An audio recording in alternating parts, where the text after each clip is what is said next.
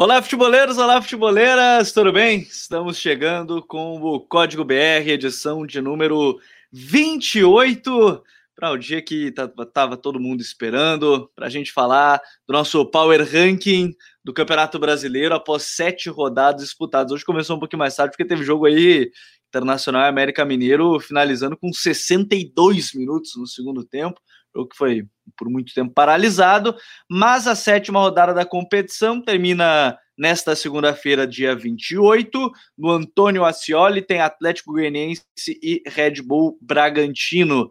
Rodada do Campeonato Brasileiro que começou, todos os jogos foram nesse domingo. Né? Não quiseram colocar nenhum jogo no sábado, até agora confesso que eu não entendi, só complicou todo mundo para a gente acompanhar as partidas. Um jogo às 11 da manhã, o Juventude que venceu o Flamengo pelo placar de 1 a 0. A gente teve ainda também às 4 da tarde apenas uma partida com Fluminense e Corinthians, o empate em 1 a 1. E aí veio o carnaval de jogos da rodada do Campeonato Brasileiro.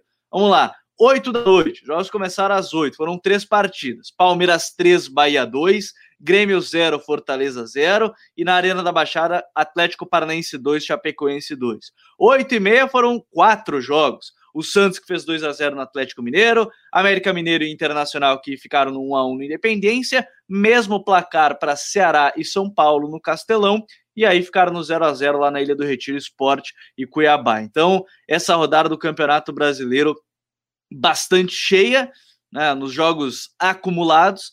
Tem neste momento o Bragantino 14 pontos, líder da competição, Atlético Paranaense 13, o Bragantino com jogo a menos, assim como o Furacão. Aí o, o, Palmeiras também tem 13 pontos, Fortaleza 12, Bahia 11, Santos 11, Atlético Goianiense, Atlético Mineiro e Fluminense 10, Flamengo, Corinthians, Ceará, Inter Juventude 9, Esporte 5, Cuiabá 4, São Paulo 4, Chapecoense 4, América Mineiro 3 e Grêmio 2 é a tabela do Campeonato Brasileiro neste momento do Código BR, edição de número 28. Bora dar oi para toda a galera que está aqui já chegando. Abraço, Coutinho, tudo bem? Hoje o dia é bom e hoje é para falar Campeonato Brasileiro, que esperar da rodada. Ora, hoje, hoje promete, hein?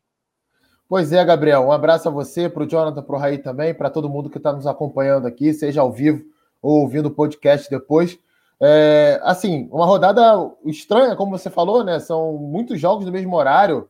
CBF ela não colabora, de fato, para quem quer acompanhar o Campeonato Brasileiro. É, e um nível, pelo menos até agora, dos jogos que eu vi, vi três jogos até esse momento, né, até as 10h40 da, da noite de domingo, e um nível bem baixo, né? É, as rodadas de meio de semana têm sido melhores que as rodadas de final de semana. Em média, pelo menos na minha opinião, tenho visto muito isso. E vamos lá, vamos brincar um pouquinho aí de, de adivinhação, né? A galera gosta, até para pegar no nosso pé depois e a gente dá a cara a tapa, não tem essa não. É, tem muita coisa para a gente falar. Raí, bom te ter aqui mais um episódio, tudo bem, meu parceiro? Fala, Gabriel, abração para você, para o Coutinho, John, amigos e amigas que estão aí com a gente nessa noite. Cara, genial, né? A ideia de, de desmembrar uma rodada aí em praticamente três horários, né? um jogo às 11, um jogo às 4 e sete jogos na faixa das 8 da noite, né? Eu consegui ver dois jogos só esse final de semana, por enquanto, né? O jogo do Flamengo, que foi de manhãzinha, é, no horário das quatro, estava acompanhando a Euro, e agora à noite vi um pedaço do Palmeiras, um pedaço do São Paulo, mas complicado, hein? A CBF fazendo de tudo para que a gente não acompanhe os jogos. E só um outro ponto que eu queria colocar também rapidamente nessa intervenção inicial é a questão de como a bola tem rolado pouco, né? O jogo do São Paulo contra o Ceará, por exemplo, Ceará e São Paulo no Castelão, teve 50% só de tempo de bola rolando, ou seja, de 90 minutos, um pouco mais com os acréscimos, cerca de 45 de bola parada. Tá muito difícil, né, desse jeito. É, isso aí tem complicado, é bom para ver depois, né? A gente bota no modo bola em jogo, no Instat, no Scout, vai voando a partida, né? Aí dura pouquinho pra gente ter que ver o, o jogo depois. Jonathan Cavalcante, tudo bem, John? Bom te ter de volta. Hoje promete, John, tudo certo?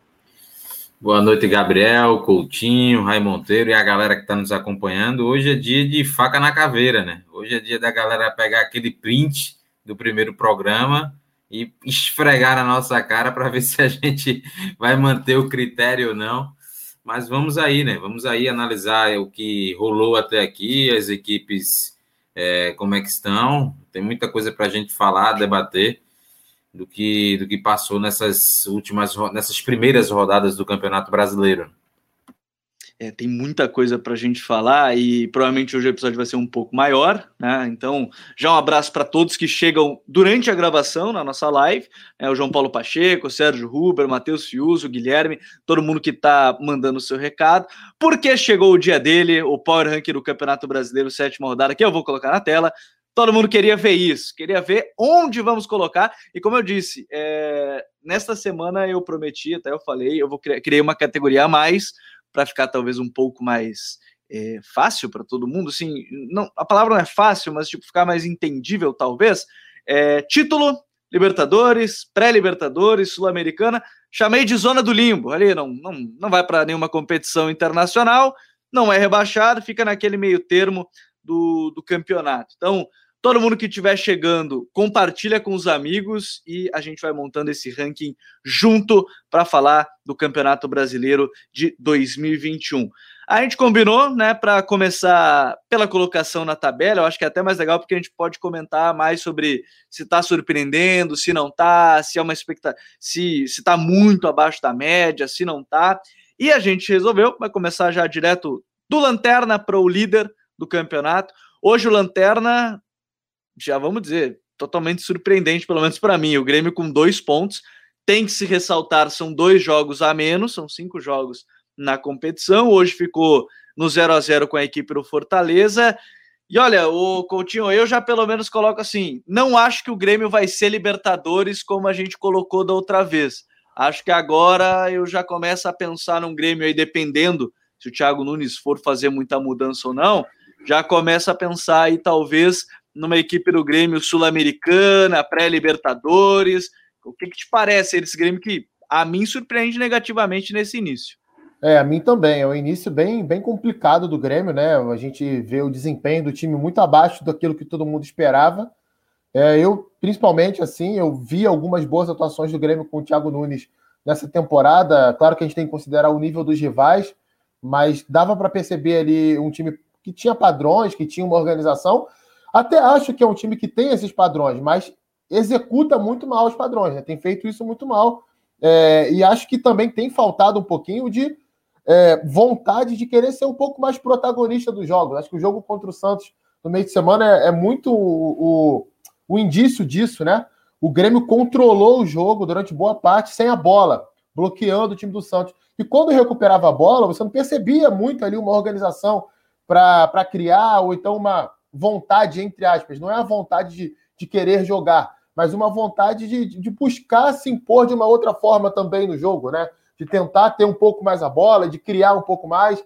Sempre um jogo muito de luta, de batalha, de gritaria, de, de reclamação com a arbitragem, de intimidação ao adversário e pouco futebol em si. Acho que esse time pode jogar muito mais. Eu coloco o Grêmio hoje na zona da Sul-Americana. Por quê? Porque eu acho que individualmente tem peças ali superiores a outras equipes desse campeonato, e acho que isso, em determinado momento, pode fazer o time se recuperar. Mas como equipe, está muito mal nesse momento. Vamos lá, vamos seguir adiante. Pelo menos eu coloco Sul-Americana hoje também, sete rodadas. A gente sempre vai frisando, a gente vai atualizando ao longo a cada de sete rodadas da competição, mas nesse momento vejo o Grêmio também nessa zona intermediária. Raí, para ti o Grêmio, hein? Cara, é, eu fico aí numa. No, meu voto seria de uma pré-Libertadores nesse momento, que ainda acho que é um time que tem muita qualidade e vai em algum momento da temporada se recuperar, né? O Douglas Costa iniciando hoje, o Bob Sim, né? Achei bom o jogo dele na quarta-feira contra o Santos, na quinta-feira contra o Santos. Me parece um jogador que vai encaixar no meio-campo ali ao lado do Matheus Henrique. É, hoje, com um ataque que deve ser o titular ao longo da temporada, com o Ferreira, Diego Souza e o e o Douglas Costa. Acho que tem uma questão na defesa que a mim não me agrada, mas já não é de hoje, é de bastante tempo. Acho que Kahneman e Jeromel tiveram temporadas excelentes, mas nesse momento estão bem longe de entregar o melhor rendimento deles. Não nesse momento, aliás, desde a temporada que passou. E, e tem a chegada do Rafinha também, que ainda está se encaixando tudo mais. Então, acho que pelas peças e pela qualidade individual, considero o Thiago um bom treinador também. Acho que ele vai conseguir, ao longo dessa caminhada, ajustar o time e acredito que ainda dê tempo do Grêmio se colocar numa briga ali para pré-Libertadores, mas precisa se recuperar logo para que isso aconteça. Vamos lá, a gente tem aí pré-Libertadores votos do Raí, dois votos para a Sul-Americana, eu e o Coutinho. Para ti, John, Grêmio nesse momento, dois pontos campeonato, qual é a previsão que você imagina a partir do que a gente está vendo até agora? Cara, eu concordo com muito que o que o Coutinho falou, né? O Grêmio é, tem pecado muito na, na, execução. A gente vê um padrão claro do, do Thiago Nunes, que é característica dele, né? De, de, em pouco tempo conseguir dar, dar a sua cara à equipe. É, mas é, é, natural, né? Esse processo de, de, de, amadurecimento da ideia, de falha muitas vezes na execução. Mas eu acredito muito no, no, no individual do Grêmio, né? O individual do Grêmio é muito acima é, da média do futebol brasileiro, né? Tem jogadores de, de muita qualidade. Por isso que eu acho ainda que vai brigar por uma pré-Libertadores. Pré-Libertadores são dois votos a dois. Eu quero saber, já, a gente já começa com um 2 a 2 para o pessoal ir já votando. É, o Sérgio Ruber até, gremista, mandou aqui, ó, Grêmio na lanterna surpreendente. O Matheus Ciuso, Guilherme, muitos favoritos no início, ficando para trás. Esses pontos vão pesar muito no final. A gente vai querer saber aí de vocês que estão também acompanhando o voto de vocês. Se o Grêmio ele vai para pré, vai para Sula, vocês podem ir deixando nos comentários. O João Neto já botou aqui para ele é pré-Libertadores, por exemplo. Vamos acompanhando aí os outros votos, né? E, e aí a gente vai colocando o Grêmio na tabela do, do Campeonato Brasileiro. Então, nesse, ó, o Vitor Sala já disse que é Sula, o Jonabe diz que é Sula, a gente vai tendo aí uma. Vamos ver, o João Paulo Pacheco diz que é pré-Libertadores, então, por enquanto, a gente vai é, montando, são três votos a, a dois até o momento, já ali no, no nosso chat, no pessoal que está participando. por enquanto, então, vamos lá, diga, o Coutinho vamos resolver. É, tá tudo muito empatado, né? Para Libertadores Sul-Americana. Então vai ser aquele negócio ali. Sabe aquele time que fica dependendo se alguém vai ser campeão da Libertadores ou da Copa do Brasil para pegar? Então, deixa ali naquele meio termo ali, tá tudo bem.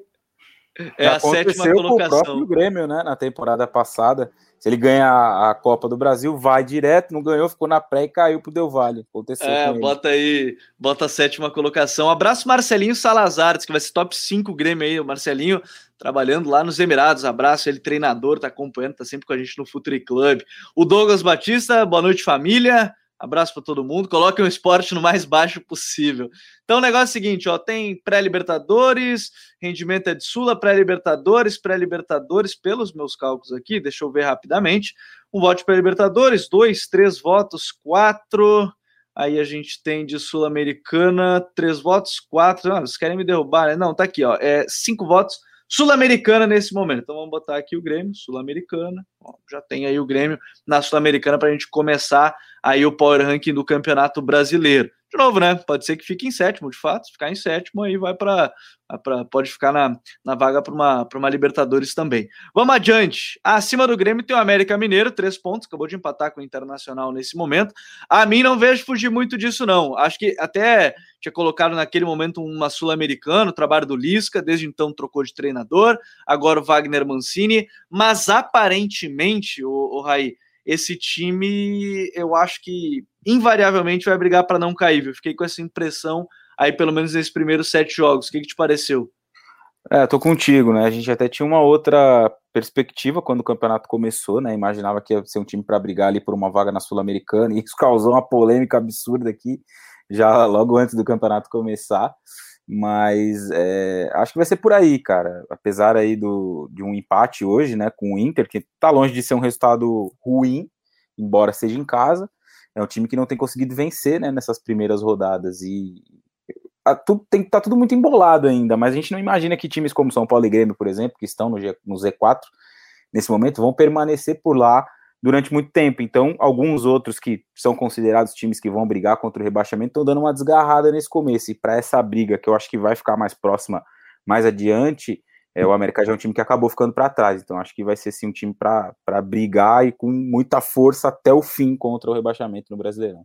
Pequena correção, Marcelinho Salazar é Arábia Saudita, não Emirados, e ele disse que está acompanhando sempre a gente e que hoje ele está assistindo porque ele está no Brasil, então não tem problema difuso. Não, de fato, estaria na madrugada já acompanhando a gente. Abraço pro Marcelinho. John, e aí o América Mineiro é, vai para onde nesse momento, assim, observando esses sete primeiros jogos?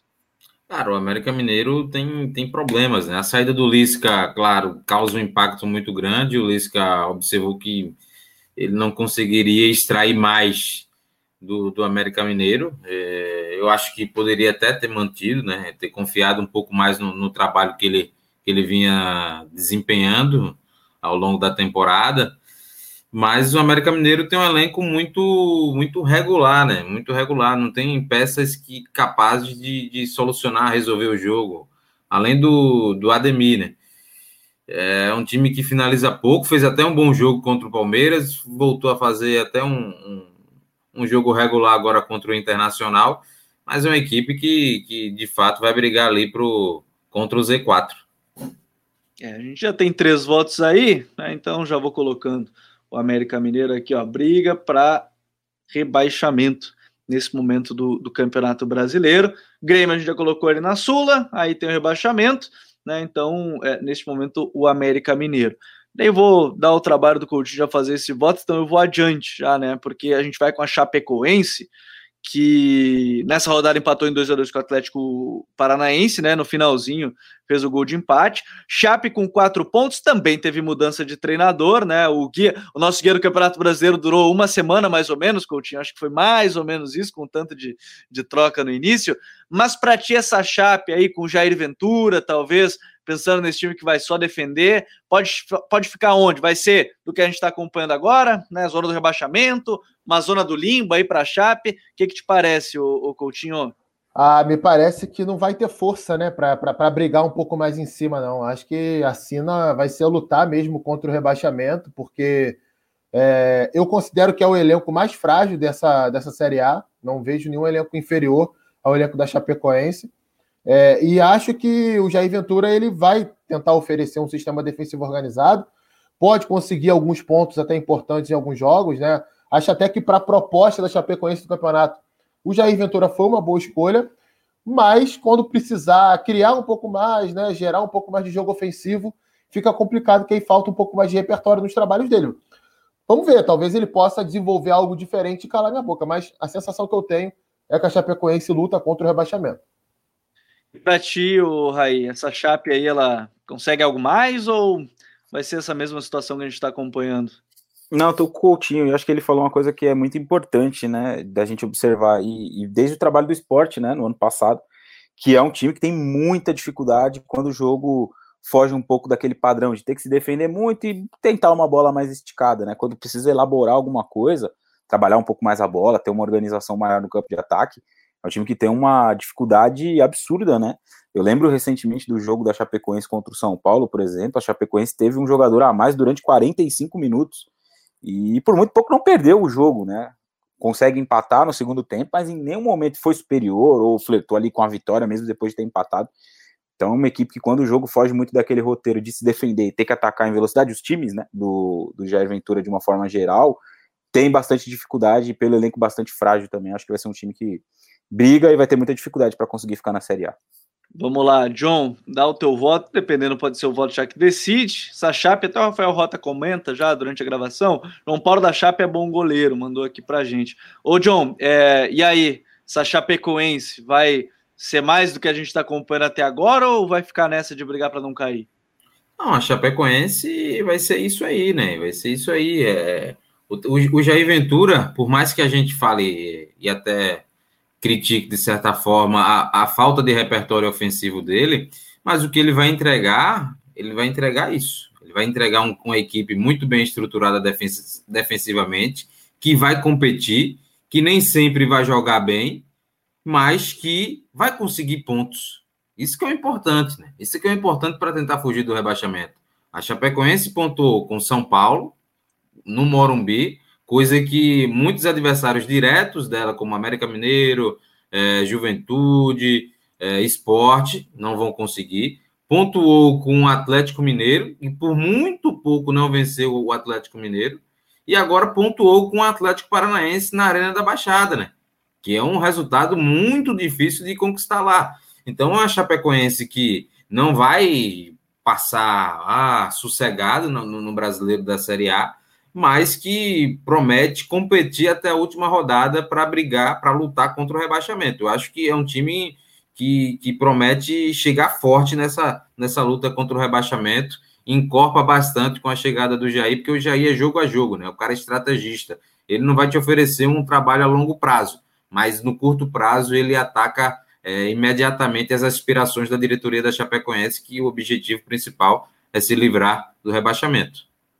Então, nesse momento, a gente tem o Grêmio na Sula, né? Rebaixamento América Mineiro e Chapecoense. A gente está indo pela tabela de classificação de baixo para cima. Olha só, agora já começa também o bicho a pegar. A gente já falou do Grêmio, mas agora tem o São Paulo, que no início a gente colocou ali postulante a título. Agora o São Paulo aí nessas primeiras rodadas, sete rodadas, tem quatro pontos, quatro empates e três derrotas para a equipe do, técnico Hernan Crespo. Raí, quero saber de ti, esse São Paulo vai até onde nesse Campeonato Brasileiro, baseado no que a gente está acompanhando, pelo menos até o momento, Raí? Cara, eu acho que por essa arrancada muito ruim, vai ser um time que, na minha avaliação, vai se limitar a brigar por uma vaga na Libertadores aí via pré, muito provavelmente, né? Porque acabou ficando muito para trás, né? De 21 né, pontos que os times puderam conquistar, né? Disputados, 21 pontos disputados até aqui, conquistou só quatro ao pior início de São Paulo nos pontos corridos.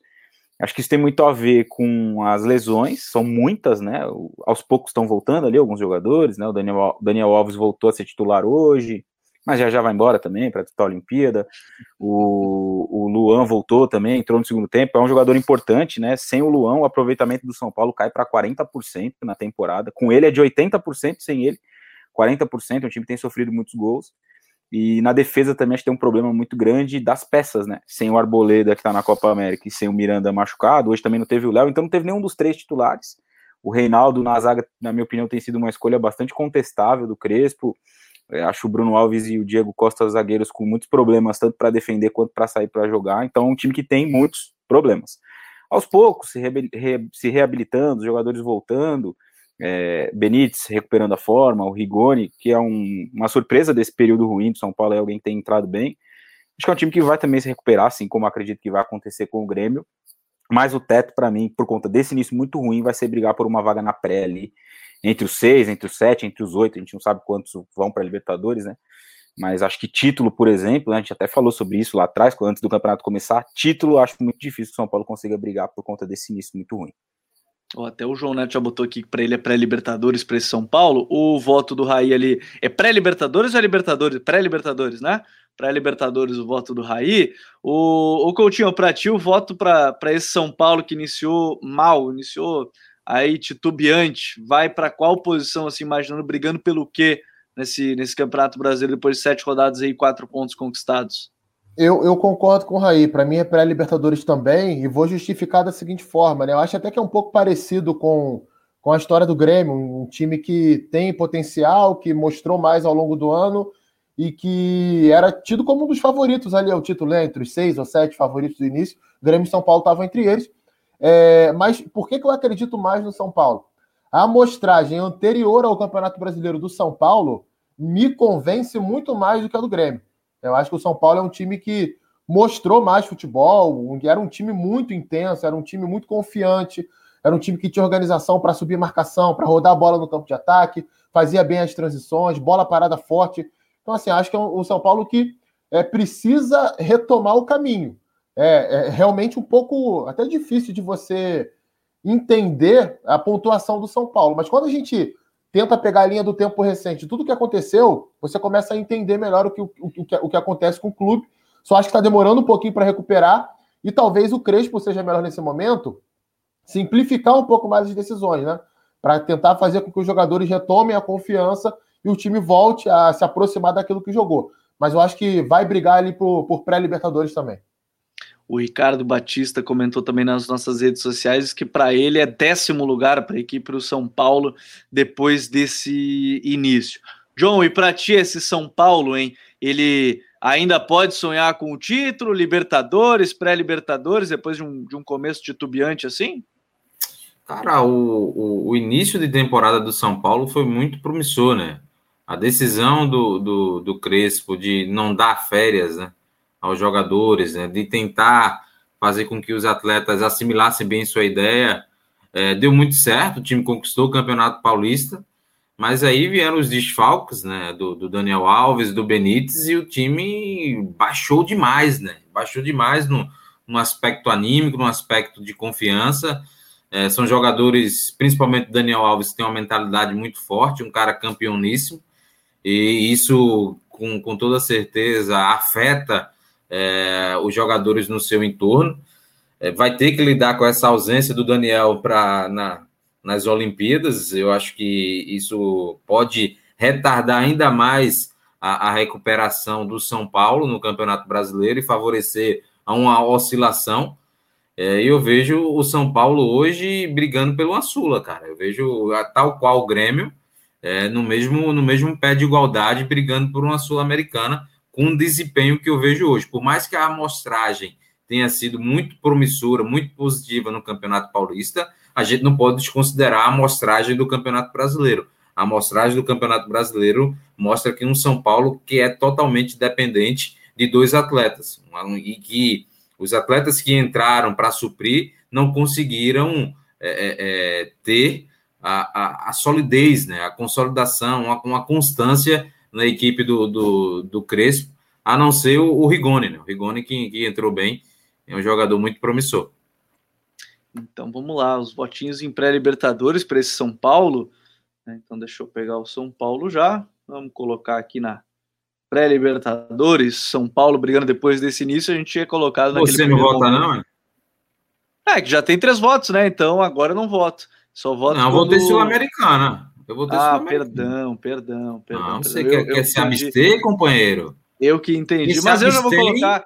Eu coloco, eu coloco para Libertadores. Acho que São Paulo, sim, em breve deve, deve ter uma retomada. Eu acho que não, também é uma oscilação natural. Eu tô, a minha curiosidade é a questão das lesões, que a gente já viu várias, e talvez entre muito nessa questão de, de não ter dado as férias para os jogadores. Isso a gente vai ver durante o longo de todo o campeonato. Nível físico abaixo da média, mas eu acho que São Paulo, pelo elenco, assim, dependendo de, e dos, dos é, e, e, dessa sequência de temporada, talvez o, a Olimpíada aí com a ausência do Daniel e, e, enfim, alguns jogadores que podem ser convocados ao longo da competição possam dar outra resposta, mas eu coloco São Paulo lá na pré. Então vamos São Paulo na pré. Que a gente já coloca aqui o São Paulo na pré-Libertadores. Bora adiante. Acima do São Paulo hoje é o Cuiabá, 16 colocado também com quatro pontos na tabela de classificação. Mais um que trocou de técnico ao longo desse início de campeonato, né? ainda está com seu interino, né? não quer dar aquele tiro errado, aparentemente, a equipe do Cuiabá, já que só podem duas trocas de treinador, né? A primeira, só pode ter dois treinadores né, nesse início. Coutinho, esse Cuiabá, ele briga para não cair nesse campeonato ou nesse momento é o 16. É essa zona do limbo aí para a equipe do, do Cuiabá? Não, eu, eu acho que briga para não cair também, mas é um time que está melhorando. Você vê uma, uma, uma, evolução no time, é um time que você enxerga já os padrões. Isso aí com o Alberto Valentim também era verdade, tá? O Alberto Valentim foi demitido na primeira rodada. Era um time que era limitado, que tinha problemas, mas não era um time desorganizado. Não, é, não era essa a questão. E agora, é, por exemplo, eu gostei muito da postura do Cuiabá contra o São Paulo no Morumbi. Foi um time corajoso, foi um time que tentou, em alguns momentos, adiantar um pouquinho a marcação. Quando tinha a bola, não ficava rifando bola, né? Se aproximava para jogar, tinha as movimentações ali bem planejadas e conseguiu um empate com o São Paulo. Hoje empatou com o esporte na Ilha do Retiro, que pro nível do Cuiabá não é um, um resultado tão, tão simples assim. Então, cara, assim, é, acho que vai brigar contra o rebaixamento. Mas eu, eu vejo hoje o Cuiabá com mais condições de sair dessa, dessa zona de rebaixamento, dessa briga contra o rebaixamento, do que tinha, por exemplo, antes da primeira rodada. Né? Eu vejo o Cuiabá hoje com mais esperança do que eu via há sete rodadas atrás. É, então a gente tem aí um, um Cuiabá, votinho para não cair, né? Rebaixamento ali para o Cuiabá, né, Coutinho? Então a gente tem um voto para esse não cair para a equipe do Cuiabá. Ô, Raí, quero saber de ti também desse Cuiabá. É, é uma zoninha do limbo? Não, pedir para não cair? Como é que você vê esse Cuiabá agora? Cara, eu concordo com tudo que o Coutinho disse, inclusive em relação ao jogo, né, do último meio de semana. O Cuiabá fez um, um, jogo bem interessante e até acho que é um time que tem mais alternativas de jogo, por exemplo, do que o América e a Chape, que são equipes que em tese vão brigar ali contra o rebaixamento. Ainda acho que o Cuiabá briga para não cair, mas vejo com mais possibilidades até do que esses outros dois nesse momento concorrentes, né? Claro, mais times vão entrar aí nessa disputa, mas me parece um time com melhores possibilidades. Acho que até pelo elenco, né? A gente estava até conversando antes aqui de começar a live sobre, sobre o elenco, que até tem ali bons jogadores. é, é, jogadores interessantes. O PP, jogador do Flamengo, é um jogador que eu gosto bastante. A defesa é uma defesa com experiência em Série A. É, o goleiro, um bom goleiro, o Walter, né, a defesa Marlon e o, e o Paulão, esse Fortaleza. Então, é um time que, se você olha assim no papel, não tem nenhum craque, nenhum jogador fora de série, mas é um time ali com jogadores bem experientes, né, no que diz respeito à disputa de Série A. Por isso, acho que é um time que vai brigar para não cair, mas é um time que tem, na minha avaliação, pelo menos, melhores possibilidades do que a Chape e o América apresentaram até agora no campeonato.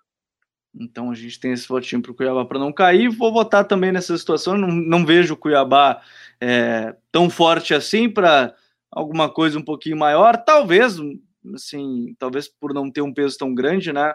É, de, de, pressão, né, possa ser que consiga brigar por algo assim de, de não cair e ficar ali naquela zona do limbo. Mas hoje vejo o Cuiabá brigando para não cair de fato. Então a gente tem já os três votos os três verdes, por enquanto, aqui, né? América, Chapecoense, Cuiabá, Grêmio na Sul-Americana, São Paulo é, na pré-Libertadores. Quero fazer um pedido enquanto a gente está é, gravando esse episódio, também para quem está acompanhando ao vivo, compartilha com os amigos, manda nos grupos, marca a gente lá no, no perfil do Twitter. Eu vou até colocar para vocês que quiserem montar o seu, o seu ranking do Campeonato Brasileiro. Eu vou colocar ali a lista para vocês irem montando. Marquem a gente, marquem que estão acompanhando o código BR e participem. Mas vamos adiante. Acima do Cuiabá, a gente tem o esporte. Ô, John, o esporte, ele é uma, uma equipe para essa zona do limbo ou vai brigar para não cair, hein?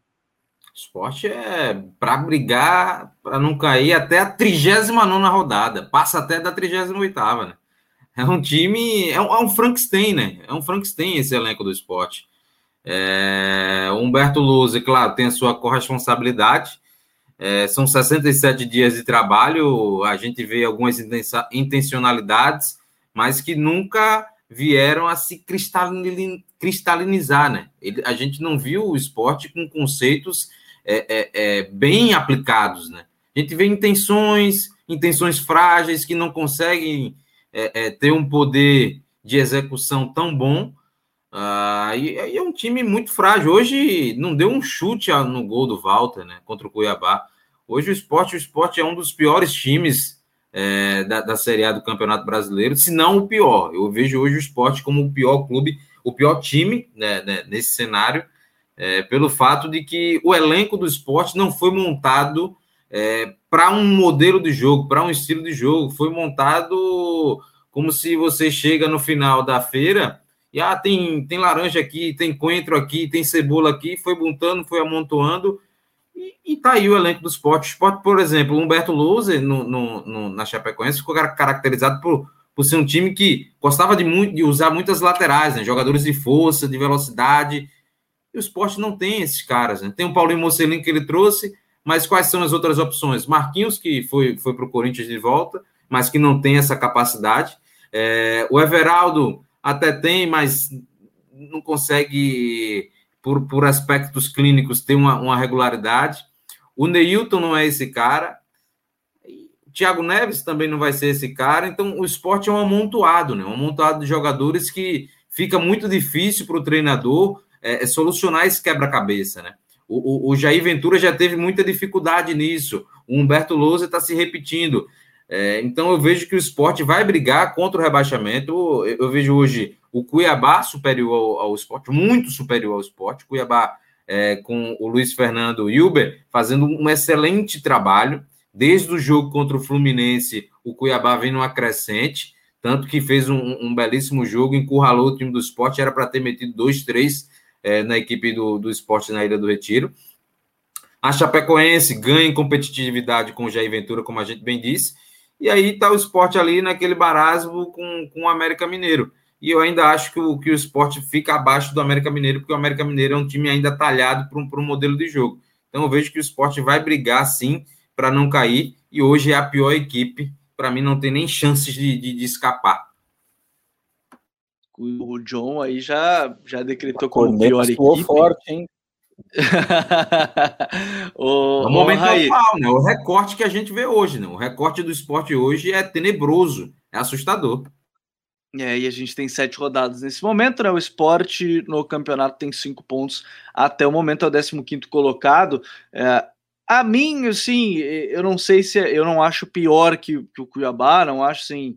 Eu acho até que tem é, um certo padrão mesmo que não tenha conseguido ainda colocar em prática. Acho que esse é o grande detalhe, ainda não conseguiu colocar tudo, tudo em prática. Eu botaria o esporte talvez numa zona do limbo nesse campeonato. Acho que ali. E de novo, né? A zona do limbo não significa que não vai brigar para não cair, mas é que a zona do limbo é, ah, vai ficar ali em 16 e perigou.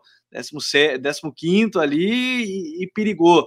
Mas eu colocaria nessa, nessa posição, nesse, nesse maior. É, o, o Vitor Fiuza botou, acredito que o esporte hoje é o time com pior perspectiva no campeonato, terrível em tudo mandou aqui o, o Vitor Fiuza. E para ti, Coutinho, esse esporte aí, ele é, pode ficar numa zona do limbo ou é para não cair mesmo até o final? É, eu acho que é para não cair, né? E já achava isso antes mesmo, né? Estava até tendo um debate acalorado com o Jonathan aqui fora do ar sobre o esporte. É, acho que é um elenco muito mal montado, concordo com ele. Tem muitos jogadores que têm ali, por exemplo, eu citei ano passado o Thiago Neves no meu Twitter, Muita gente concordou, outras pessoas criticaram. É, o, que eu, o que eu penso é o seguinte: o Thiago Neves ele pode até, em um ou outro jogo, oferecer algo ao esporte, porque ele tecnicamente é o melhor jogador do elenco, é o cara mais experiente e tudo mais. O que eu questiono é o custo-benefício. Né? Vamos supor que você tem 30 moedas para gastar, 30 moedas é pouco, você tem que fazer compra lá para encher a tua dispensa, aí você vai gastar 20 moedas com uma alimentação que não é o principal você vai comer aquilo ali e uma hora depois vai sentir fome. Então, fazendo, pegando essa metáfora, eu acho que é, é basicamente isso. Se o esporte tivesse ali um, uma, uma estratégia de montagem de elenco melhor, e o Thiago Neves se enquadra nisso, assim como outros jogadores também, estou citando o Thiago Neves porque é o principal jogador do elenco, mas outros também se enquadram nisso. Humberto Louser, é, como eu vejo ele com, com, em comparação ao Jair Ventura, é um cara que também é especialista em montar sistemas defensivos e jogar de forma reativa. Mas o trabalho que ele fez ano passado na Chapecoense era um time que priorizava esse tipo de jogo, mas quando precisava criar, quando precisava jogar mais tempo com a bola, se instalar no campo de ataque, era um time que tinha lá um processo muito bem desenvolvido para isso. Tanto que fez vários gols na Série B de jogada trabalhada, né? Tinha até mais gol em fase ofensiva do que em contra-ataque. É, muita gente é, não, não, não, não, não, não se atentou a isso a Chapecoense no ano passado. Eu acho que ele pode desenvolver isso no esporte. Agora, a exigência é um pouco diferente. Ano passado na Chapecoense, nem mesmo gente interna da Chapecoense, não sou eu que estou dizendo isso, não, tá? Quem me falou isso foi uma pessoa de dentro da diretoria da Chapecoense. Eles mesmo não acreditavam que a Chapecoense poderia brigar pelo acesso. Foi uma surpresa voltar para a Série A esse ano pelo investimento que foi feito. Então, provavelmente, a, a pressão por, por, por, resultados deixava o time um pouco mais solto em campo. E no esporte a gente sabe que não é assim. A pressão é para ficar na Série A. Precisa ficar na Série A de novo. Mas não se preparou adequadamente para isso. Vamos ver como é que vai ser essa sequência aí. Mas para mim, luta contra o rebaixamento. Vamos lá, tem dois votos para a luta contra o rebaixamento, um da zona do limbo. Raí, para ti esse esporte é aonde, hein? Ah, eu tô com os amigos aí. Eu acho que é um time que vai brigar para não cair. E vai ter dificuldade para conseguir êxito aí nessa missão, porque o elenco é bem desequilibrado, né? Tem, tem muitos, muitas lacunas ali, né? Muitas dificuldades. É. O, como o Coutinho falou, o, o Loser fez um trabalho muito bom na Chape, e pode ser que com o passar do tempo, né, mais adiante ele consiga repetir isso no esporte, mas é uma exigência muito diferente, né? Eu acho que o, o, time também é diferente, enfim, os adversários são muito diferentes na Série A também. Então acho que esse conjunto aí da, principalmente da, da dificuldade de elenco, né? O time é muito fraco. Então, acho que o esporte briga forte aí contra o rebaixamento. Acho que é um time do mesmo nível. A gente falava né, de América, Chapecoense, e o Cuiabá, pelo menos para mim, está um pouco acima desses em relação a jogadores e possibilidades. Talvez o esporte esteja ali muito nivelado com o América e com a Chape. É, e aí a gente tem, então, já coloquei aqui o esporte, por enquanto, quatro equipes aí nessa luta contra o, contra o rebaixamento.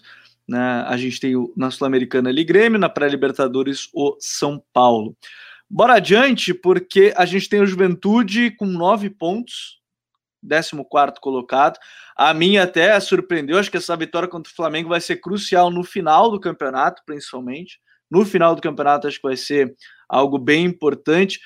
Aparentemente, e eu tenho gostado do que tem feito o Marquinhos, tem uma entrevista que a gente fez com ele, é bem legal, e ele falando que o Juventude ia ser um time corajoso, não durou tanto assim, né? Porque em alguns jogos, no jogo contra o Santos, a gente pega um exemplo, ficou se defendendo lá atrás e tudo mais.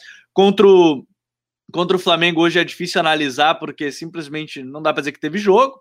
Né? Era um, um, campo ali que não, a drenagem não estava é, é, automatizada porque o gramado foi trocado recentemente, foi a explicação dos dirigentes do Juventude, o que tornou o jogo meio impraticável, mas acho que esse Juventude pode dar aí uma sensação de essa zona de entre sul-americano e rebaixamento, porque eu imagino que tem alguns jogadores ainda que podem ganhar seu melhor ritmo. Acho que o, o Marquinhos Santos fez a troca de voltar o Marcos Vinícius como titular, o que é importante porque não tinha como não ser titular. O Marcos Vinícius entrava e sempre ia muito bem.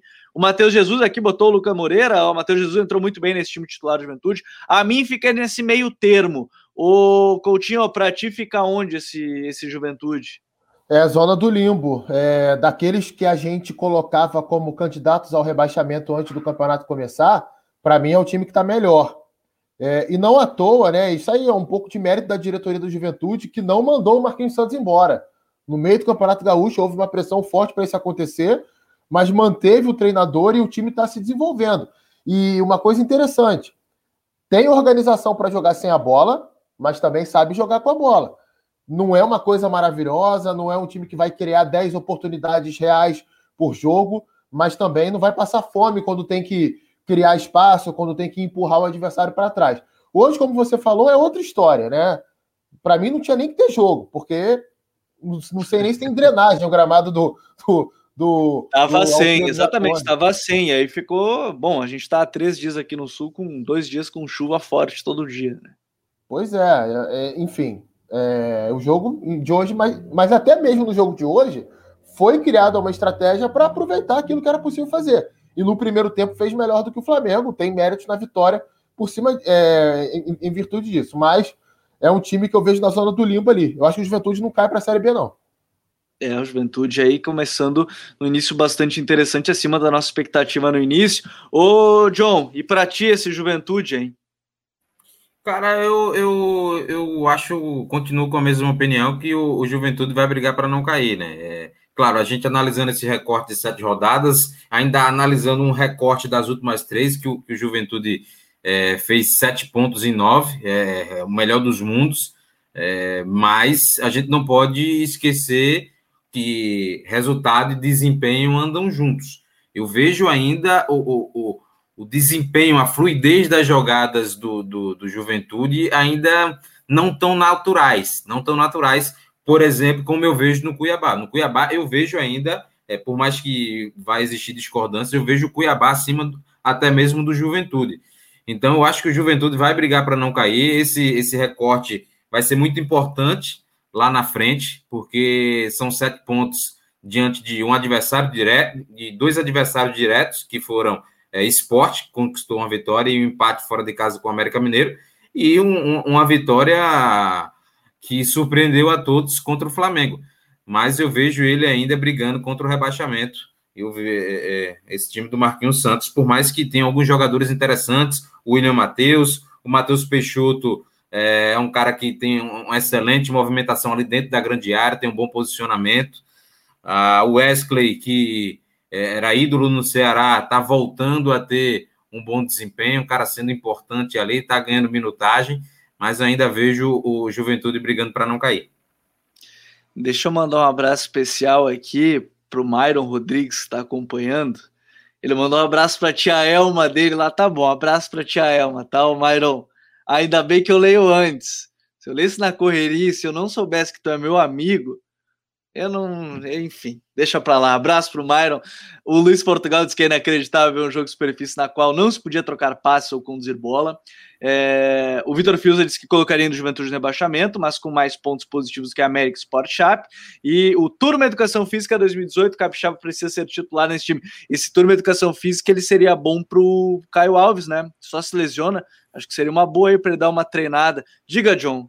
Não, a, agradecer, né, a, a a grande contribuição do Myron a, a, elogiando meu cabelo, né? Meu, meu cabelo tá, tá perfeito hoje. Tá no estilo. É estilo tá seu, estilo. viu, Myron? Não, Acho que tô indo no tá... mesmo cabeleireiro. Guga é. Chakra teria inveja. é, eu, não dá, eu não iria pelo mesmo caminho do Mário, que talvez ele esteja meio careca, mas tudo bem, não, não vou falar mais sobre isso. Bom, vamos, vamos lá. O Raí, desempata isso. Pra, quer dizer, desempata não. Pode empatar ou não, na verdade, né? Para ti, Juventude, é rebaixamento ou é essa zona do limbo? Cara, ou, ou é sul-americana aí. Vai que o Raí chega com uma opinião contrária aí de todo mundo. Não, primeiro mandar um beijo pro Myron, né? Ficar ficando careca, isso é verdade. Falei com ele essa semana. Tá bebendo muito vinho também, tem que dar uma seguradinha.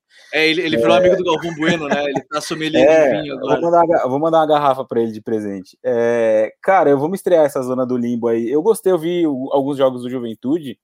O de hoje, como vocês já falaram aí, não dá muito para considerar, né? Um jogo sem condição nenhuma. Agora, achei bom o jogo contra o Palmeiras, achei um time bem organizado sem bola. É, eu gostei do Guilherme Castilho. O Matheus Peixoto também é um atacante que não tem alergia a gol, isso é importante, né? No Campeonato Brasileiro a gente tá cheio de atacante aí com alergia a gol. Já tem quatro, né, em sete jogos, se não me engano. E o Matheus Jesus, cara, um bom jogador também. Ele passou aqui em São Paulo pela Ponte, né? Acho que ele foi revelado pela Ponte, se não me engano, é isso.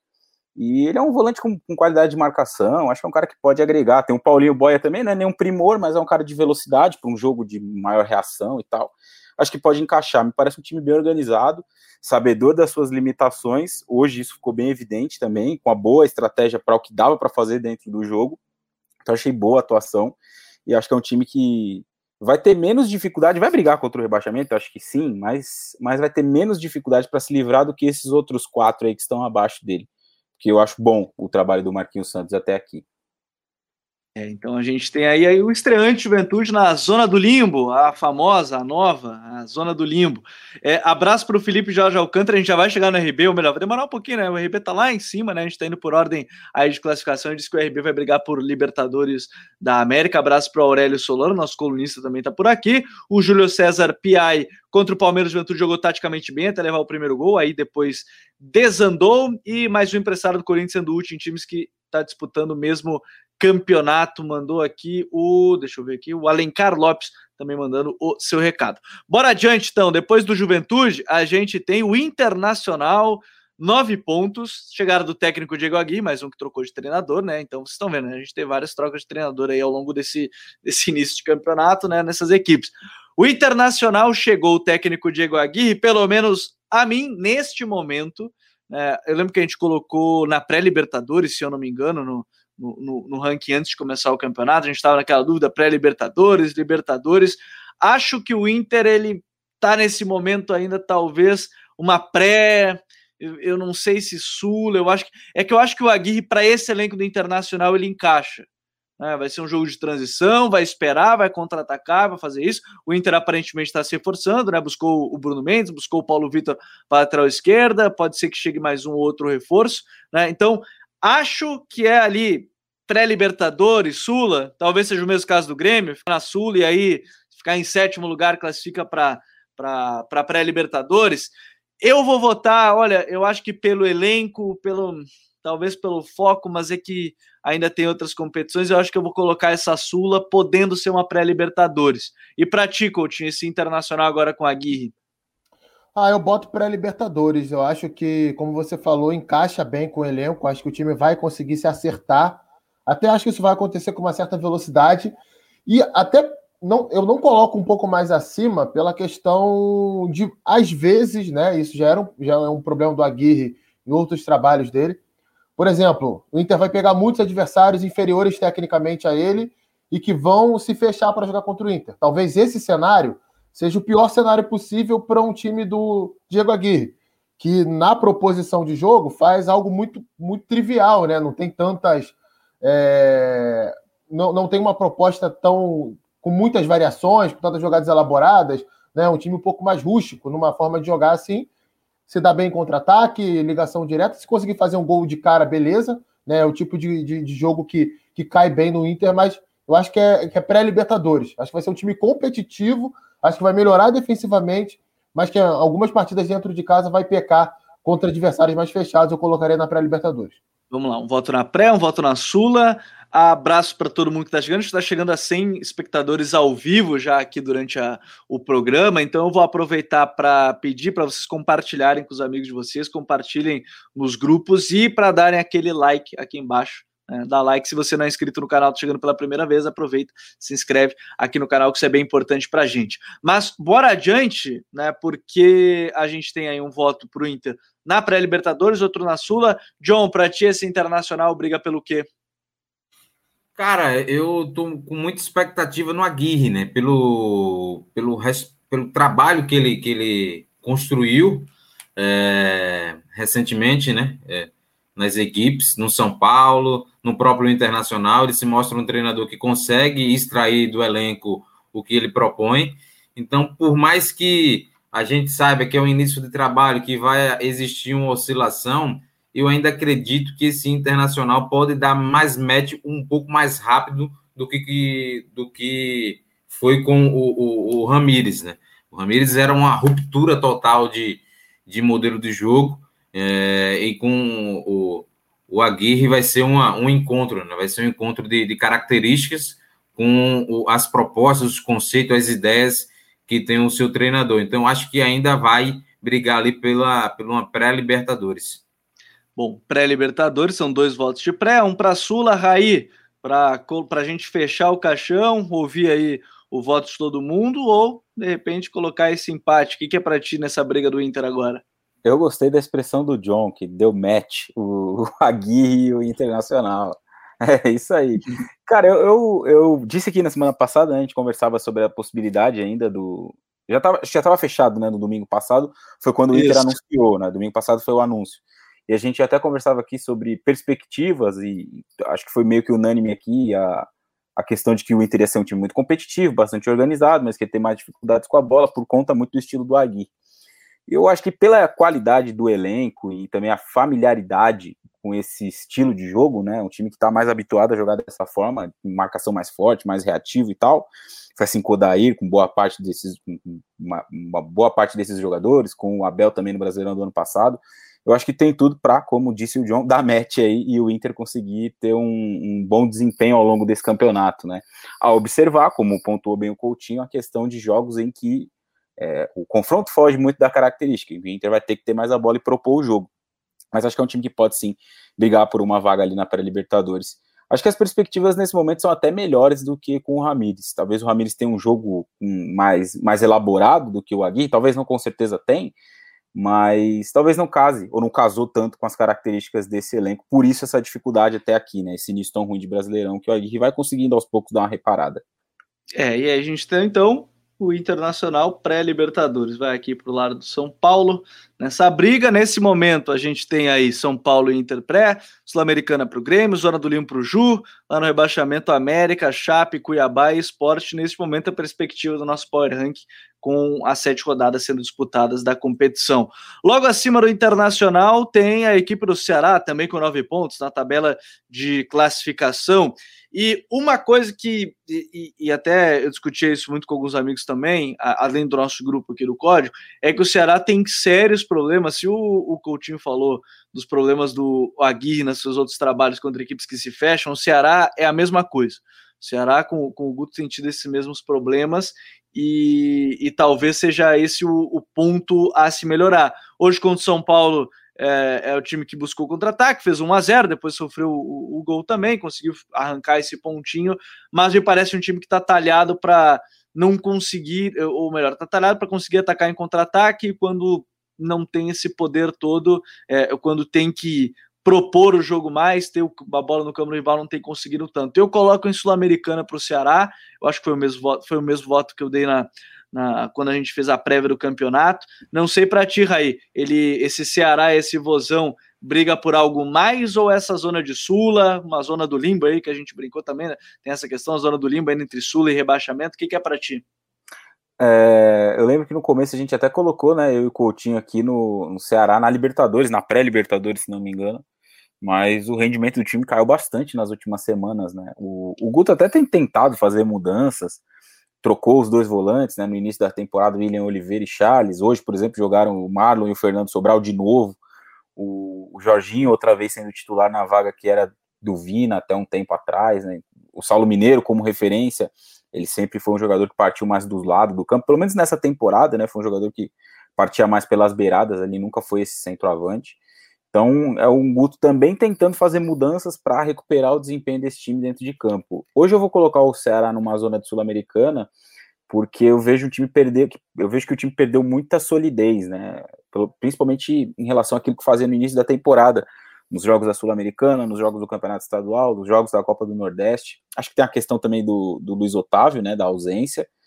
Então o Messias ainda está encontrando um melhor o melhor entrosamento com o Gabriel, o Gabriel Lacerda, né, que tem jogado, a questão do goleiro também tem mudado muito, hoje o Richard voltou a ser titular, e essas outras mudanças que eu já enumerei. Então essa tentativa de meio que trocar o pneu com o carro andando, né, acho que o Ceará tem sofrido bastante com isso, para encontrar rendimento, para voltar a ser um time sólido, e para poder brigar como eu imaginava no início do campeonato por uma vaga na Libertadores. Então, acho que hoje é um time para tentar ficar ali na zona do Sul-Americana. É, então a gente tem aí dois votos para Sula, Coutinho e para ti, Ceará. É, nesse momento é sul-americana mesmo. Eu cheguei a me entusiasmar muito ali com o desempenho do Ceará na Copa do Nordeste, até a final contra o Bahia. Realmente era o, foi o melhor período do time, né?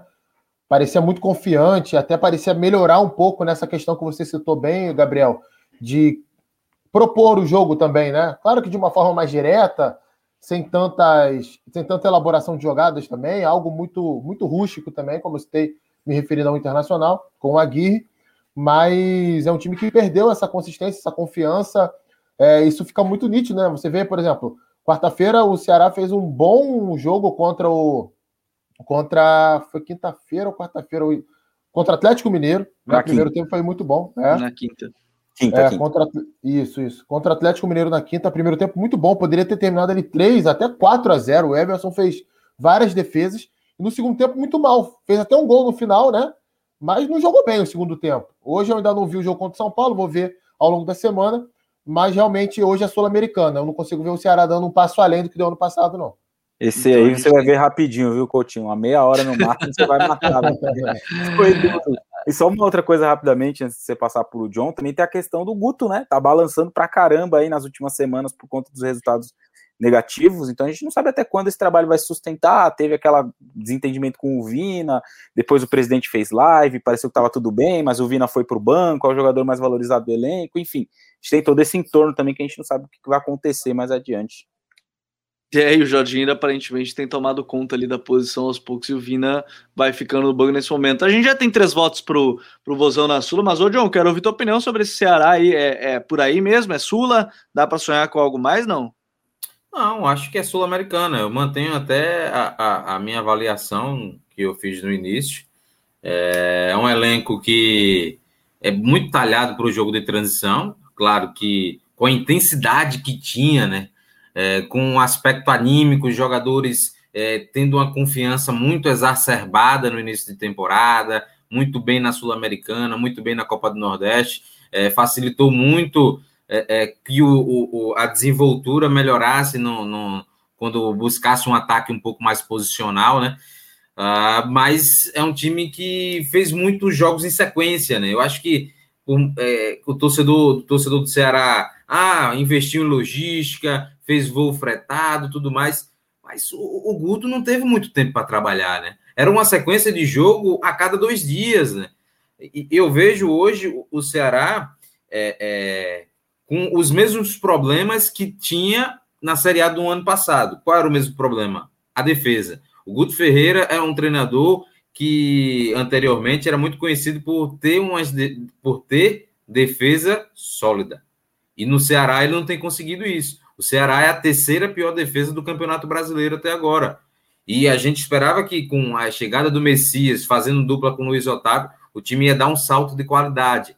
Realmente deu, né? Os dois caras defendem muito bem a grande área, mas o grande problema do Ceará é a defesa ali à frente da grande área, né? Tanto é que o, que o Guto tem buscado modificar, né? O Charles já fez dupla com, com, com o Oliveira, agora tem o, o, Fernando Sobral fazendo com o Charles, depois agora o Fernando Sobral fazendo com o Marlon, tá tentando encontrar a melhor casadinha, né? A melhor dupla que, que se complementa para poder fazer com que o, time do Ceará volte a ter uma, uma defesa sólida. Eu acho que partindo daí, o Ceará voltando a ter uma defesa mais sólida, capaz de, de, de enfraquecer os seus adversários, como foi na temporada passada é, é, na Copa do Nordeste, como se repetiu nesta temporada, se repetiu na Sul-Americana. Eu acho que daí em diante o, o time do Ceará, perdão, pode fazer um campeonato melhor. E aí entra o Vina, se voltar a recuperar o seu futebol, o Mendonça conseguindo jogar bem, o Lima é um, é um destaque muito importante, voltando a ter sequência,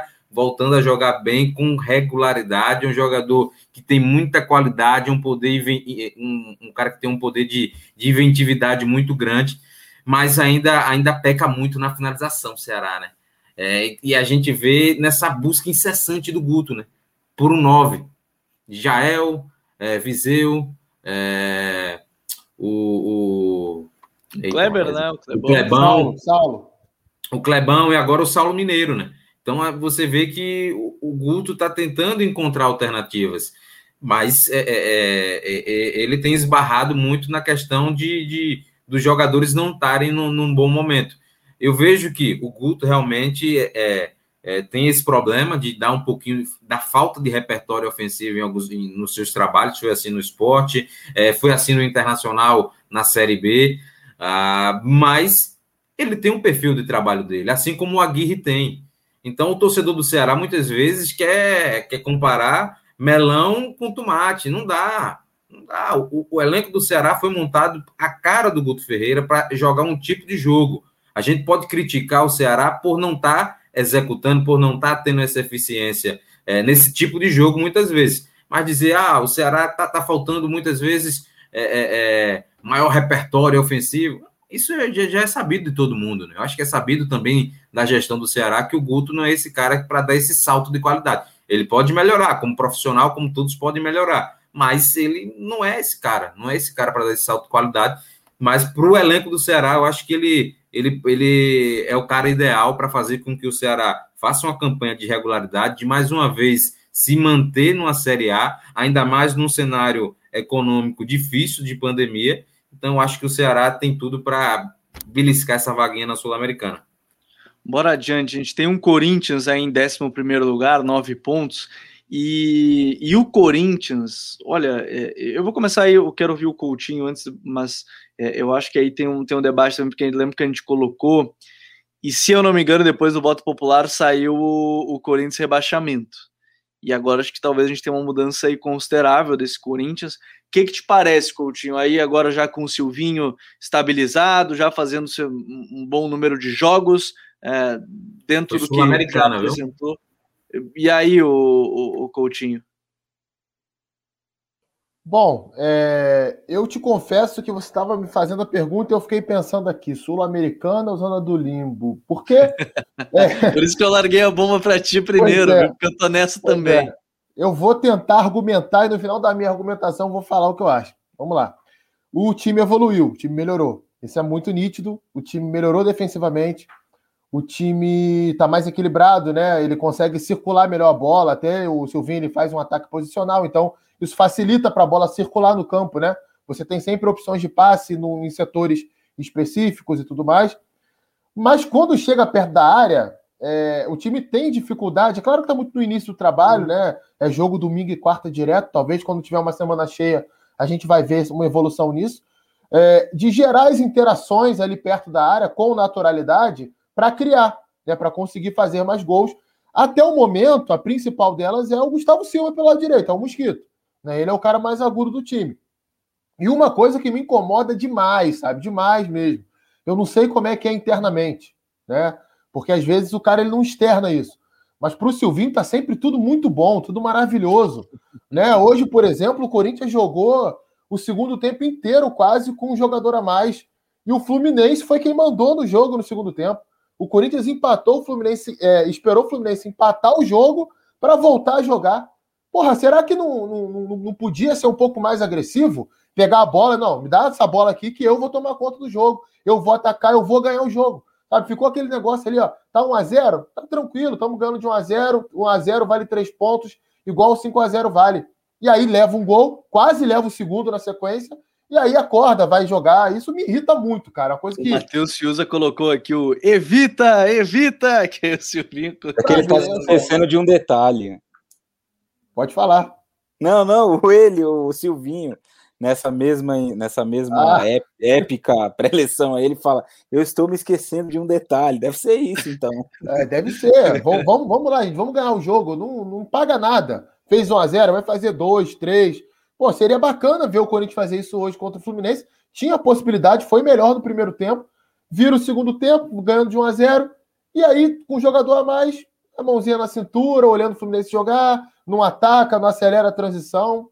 Realmente foi uma coisa assim muito. Foi chato de ver. Foi, foi uma coisa que me deu assim uma certa repulsa. Eu acho que é uma coisa que não combina com a história do Corinthians, por mais que recentemente a gente tenha visto equipes mais defensivas. O que eu diria é o seguinte: faltou ambição. E até por essa questão, eu vou colocar o Corinthians na zona do limbo ali.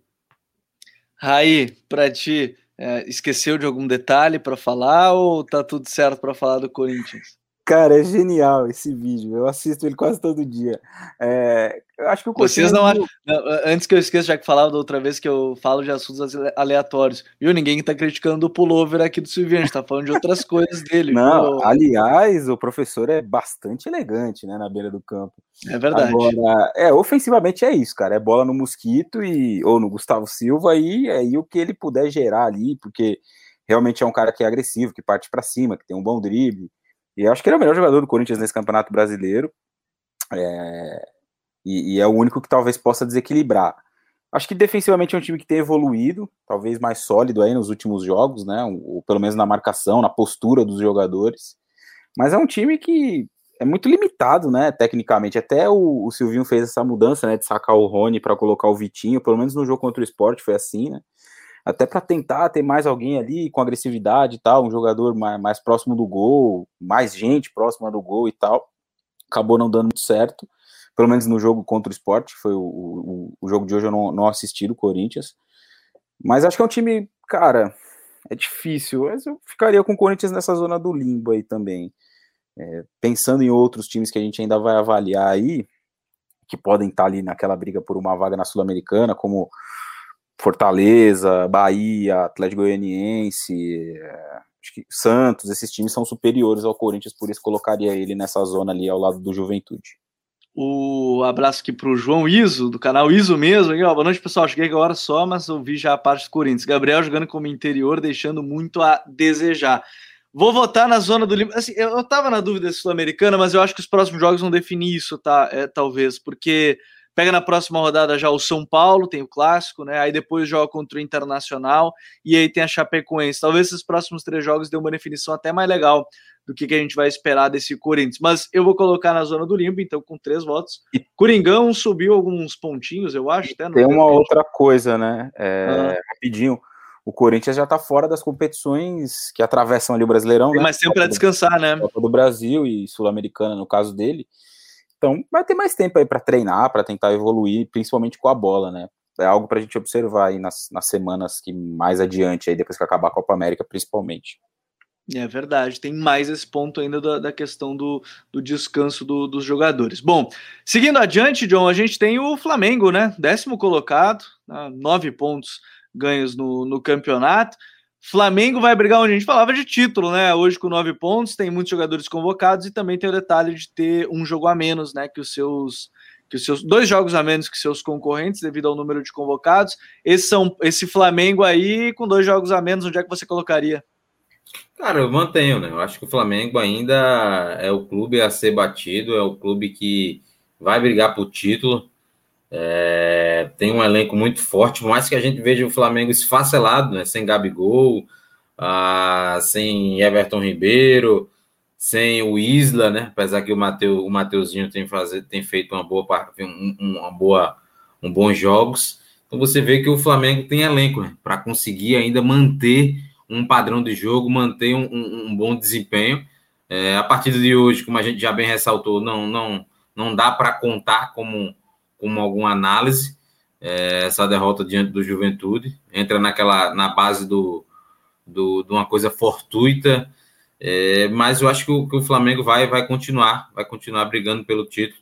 tem, tem jogadores capazes, né? O, o Diego fazendo uma excelente temporada, uh, o João Gomes entrando e entrando bem, o, o, o Michael, que não, não tenho gostado muito, apesar de ele ser um jogador de, de velocidade, de um contra um, mas não tem conseguido é, levar vantagem diante dos seus marcadores e gerar vantagem para o seu oponente, para o seu oponente não, para o seu, seu companheiro ao atrair a marcação. Né? Ele tem falhado muito nisso, mas eu vejo um time, um time sólido, um time com as ideias claras do, do, do, do Rogério Ceni, que vai ser sempre competitivo e continua com, com o que é mais impressionante para mim, né? O tesão, a fome de vencer. É algo que a gente não costuma ver no Brasil. Um time que ganha duas vezes o Campeonato Brasileiro e mantém o mesmo padrão, o mesmo rendimento para buscar o terceiro título.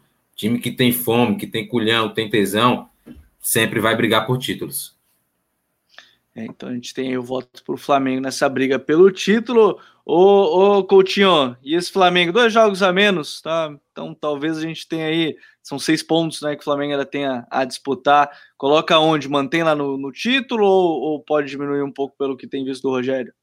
Mantenho. Ô, Gabriel, depois dessa explanação altamente sensual do Jonathan Cavalcante, eu não tenho mais nada a acrescentar. É justamente isso, né? O Flamengo é o time que joga o melhor futebol do campeonato ao lado do Red Bull Bragantino. Ah, eu, tenho que usar, eu, mesmos, eu tenho que usar os mesmos adjetivos dele. Eu não tenho essa qualidade, cara. Eu, eu, eu assim, eu, eu não tenho essa qualidade e eu acho que eu abaixaria o nível do programa. Então é melhor eu continuar né, falando de uma forma que tranquila, né? O Flamengo é o melhor time do Brasil, gente. Acho que é uma coisa que não tem muito o que discutir, pelo menos nesse momento. Pode acontecer de sentir muito a saída do Gerson, ou problemas internos de lesão, convocação, enfim. Futebol é muito dinâmico, né? Mas hoje, para mim, segue sendo o principal candidato ao título do Campeonato Brasileiro. O Raí até lembrava antes da gente começar, né, Raí? É o time que, em termos de pontos perdidos, né? Porque tem dois jogos a menos é, é, o melhor time do campeonato, é o time que tem o melhor aproveitamento do campeonato. Então, como o John falou, é muito legal de ver isso. O time está vencendo o jogo, faz 1x0, 2x0 e quer fazer 3, quer fazer 4. Tem seus problemas, né? não é um time perfeito, mas para mim hoje é o melhor time do país. Eu gostei. Daqui a pouco a gente vai ter que chamar é, o time do tesão. Aí a gente vai, vai ter que ganhar. Nessa aí vai ser a melhor de todos. Aí, teu voto é para o quê? Você tá no estilo Renato Gaúcho, viu, companheiro? esse, essa explanação dele fica ali com o professor Silvinho, né? Muito, muito próximos. Cara, eu, eu acho que o Flamengo tá, vai parecer até um pouco exagero isso que eu vou dizer, mas acho que o Flamengo é o único candidato ao título nesse campeonato. A gente vai falar mais à frente aí dos outros times que estão lá em cima e tal, mas por possibilidades, né? A gente vê o Flamengo hoje. Eu sei que muita gente vai usar o jogo de hoje para pedir fora Rogério, porque isso aí é um negócio normal mas no, no, nos outros jogos, mesmo com esses desfalques todos aí, seis jogadores, né, se não me engano, ao, to, ao todo, Pedro, é, Quando a gente fala de desfalque convocado, é porque geralmente convocados são os melhores jogadores do time, né? Sim, não é tipo, ah, convocado qualquer um, geralmente são os melhores jogadores é, do time. E, e, jogadores em todos os setores, né? Agora já não tem mais o Gerson, é claro, o João Gomes joga bastante, mas é uma adaptação, e, e é um jogador muito diferente e tudo mais. Então, acho que, como eu, como eu disse anteriormente, é o time que, na minha, na minha visão, pelo menos, é o único candidato ao título. E pode perder esse título nessa sequência aí de vários, de vários jogos cheios de desfalques, né? Mas mesmo assim tem reagido bem. O jogo contra o Bragantino mostra isso, apesar da derrota. O jogo contra o Fortaleza também, ali no primeiro tempo, né? Foi um Flamengo que enfileirou um monte de, de oportunidade. Poderia até ter feito um placar maior. Hoje, como eu disse, é um jogo que não dá para considerar. Mas como já bem adjetivou nosso amigo John, é um, é um time que é bem legal de ver jogar o Flamengo, vai. Vou ficar nessa. tá bom, então. Então a gente tem o Flamengo já nessa briga pelo título, mantendo, tem dois jogos a menos. Fluminense, 10 pontos na tabela de classificação, nono colocado. Esse Flu aí que a gente colocou em pré-Libertadores outra vez, segue nessa expectativa de pré-Libertadores para o Flu, Coutinho? Sigo, sigo sim. Eu acho que é um time bem competitivo. Eu acho que a gente tinha uma dúvida antes do campeonato começar: qual seria o caráter do Fluminense do ponto de vista tático, né? Alguns jogos foi mais é, de proposição, de ter a bola, de tomar a iniciativa de atacar, e outros jogos foi mais de contra-atacar. E para mim já ficou bem nítido que vai ser um time do contra-ataque o campeonato inteiro. Né? O Fluminense chegou a fazer isso contra o Cuiabá, jogando no Rio de Janeiro. Né? Em alguns momentos do jogo contra o Cuiabá, o Fluminense deu a bola para o Cuiabá, se fechou para jogar no contra-ataque, às vezes para subir marcação. Contra o Corinthians, hoje, é a mesma coisa. Né? E o Corinthians nem é um time assim tão ofensivo. Então, o primeiro tempo foi basicamente isso. O Corinthians mais com a bola e o Fluminense reagindo. Então, acho que é bem competitivo desse jeito. Pode faltar uma proposta mais ofensiva em alguns momentos, mas tem um elenco bem equilibrado também, né? Uma similaridade ali de nível entre jogadores reservas e titulares. Eu acho que o Fluminense vai fazer um campeonato equilibrado, mais ou menos como fez ali, como do ano passado, e para mim briga por pré-Libertadores. Pré-Libertadores, o voto do Coutinho. Ô, Raí, para ti esse flu aí, e eu acho uma coisa legal, só vou abrir um parênteses também, é que acabou aquela peste do Roger que acho que nem ele gostava de ser o cara que ficava só propondo o jogo. O Roger ele é um time que gosta de reagir muito, cara. É, e isso não foi só só no Flu, foi em outras equipes, mas acho que ficou bem claro também essa situação. Para ti ainda é, é, é, é, também, também, também ainda tem isso. É, Para ti, Raí, é, é essa mesma expectativa aí se mantém? Acho que sim. Eu até colocaria o Fluminense um pouquinho mais adiante, viu? Uma vaguinha aí na Libertadores direta. E acho que isso porque é, por esses pontos somados a mais, né, do que esses outros concorrentes, pelo menos nesse início de campeonato. E por também ser um time muito organizado no, no, ao seu modo, e que vai ser muito difícil de ganhar do Fluminense, né? O Corinthians teve uma boa oportunidade hoje, como o Coutinho já bem falou anteriormente, acabou não conseguindo por conta dos motivos listados por ele, mas vai ser um time ao longo do campeonato que vai competir muito, que vai ser difícil de, de jogar contra, que vai ser difícil de ganhar. Então, até colocaria o Fluminense aí numa vaga, uma vaguinha direta ali, brigando de novo por um G4, como aconteceu no campeonato do ano passado, porque eu acho que ele tem a consistência que outros times aí que são muito melhores que ele não tem ou não apresentou, não apresentaram ainda nesse campeonato. E para ti, o John, esse flu aí briga pelo que aí, depois que a gente já tem observado nessas primeiras sete rodadas? Para mim, o Fluminense é Libertadores, né? Tem a regularidade que é necessária para uma competição de tiro longo, como é o Campeonato Brasileiro. Então, é um time que é, está no rol do que menos perderam, é, juntamente com o Atlético Goianiense, Fortaleza, ah, e também o Atlético Paranaense, uma derrota apenas. É um time que sofre poucos gols, que defende muito bem a sua grande área ali com o Nino e o Lucas Claro. Tem uma dupla de volantes muito legal, que é o Martinelli e o Iago Felipe, que eles se complementam. Ah, na lateral direita tem o Samuel Xavier, que apoia bastante, joga por dentro, joga por fora. Ah, o Egídio, dentro das suas loucuras, tem, tem sido um pouco mais contido, tem vacilado menos. Ah, tem o Fred é, cada vez mais participativo, associativo, um Nenê que corre o campo todo. Então é um time que está bem encaixado, né? Um time está bem encaixado do Roger Machado. Ah, como você disse, Roger Machado acabando com essa pecha, acabando com essa imagem de, de ter 80% de posse de bola. Ele quer ter uma posse de bola útil, uma posse de bola onde é, o que vai definir para ele, o que define para o Roger Machado não é a posse de bola, o que define é o que ele faz com a bola, a porcentagem de vezes que ele entra no texto final com a posse de bola que ele tem. Então, acho que está muito claro para o Fluminense. Time que toma poucos gols, mas ainda precisa, precisa é, é, é, melhorar o, o, seu rendimento ofensivo.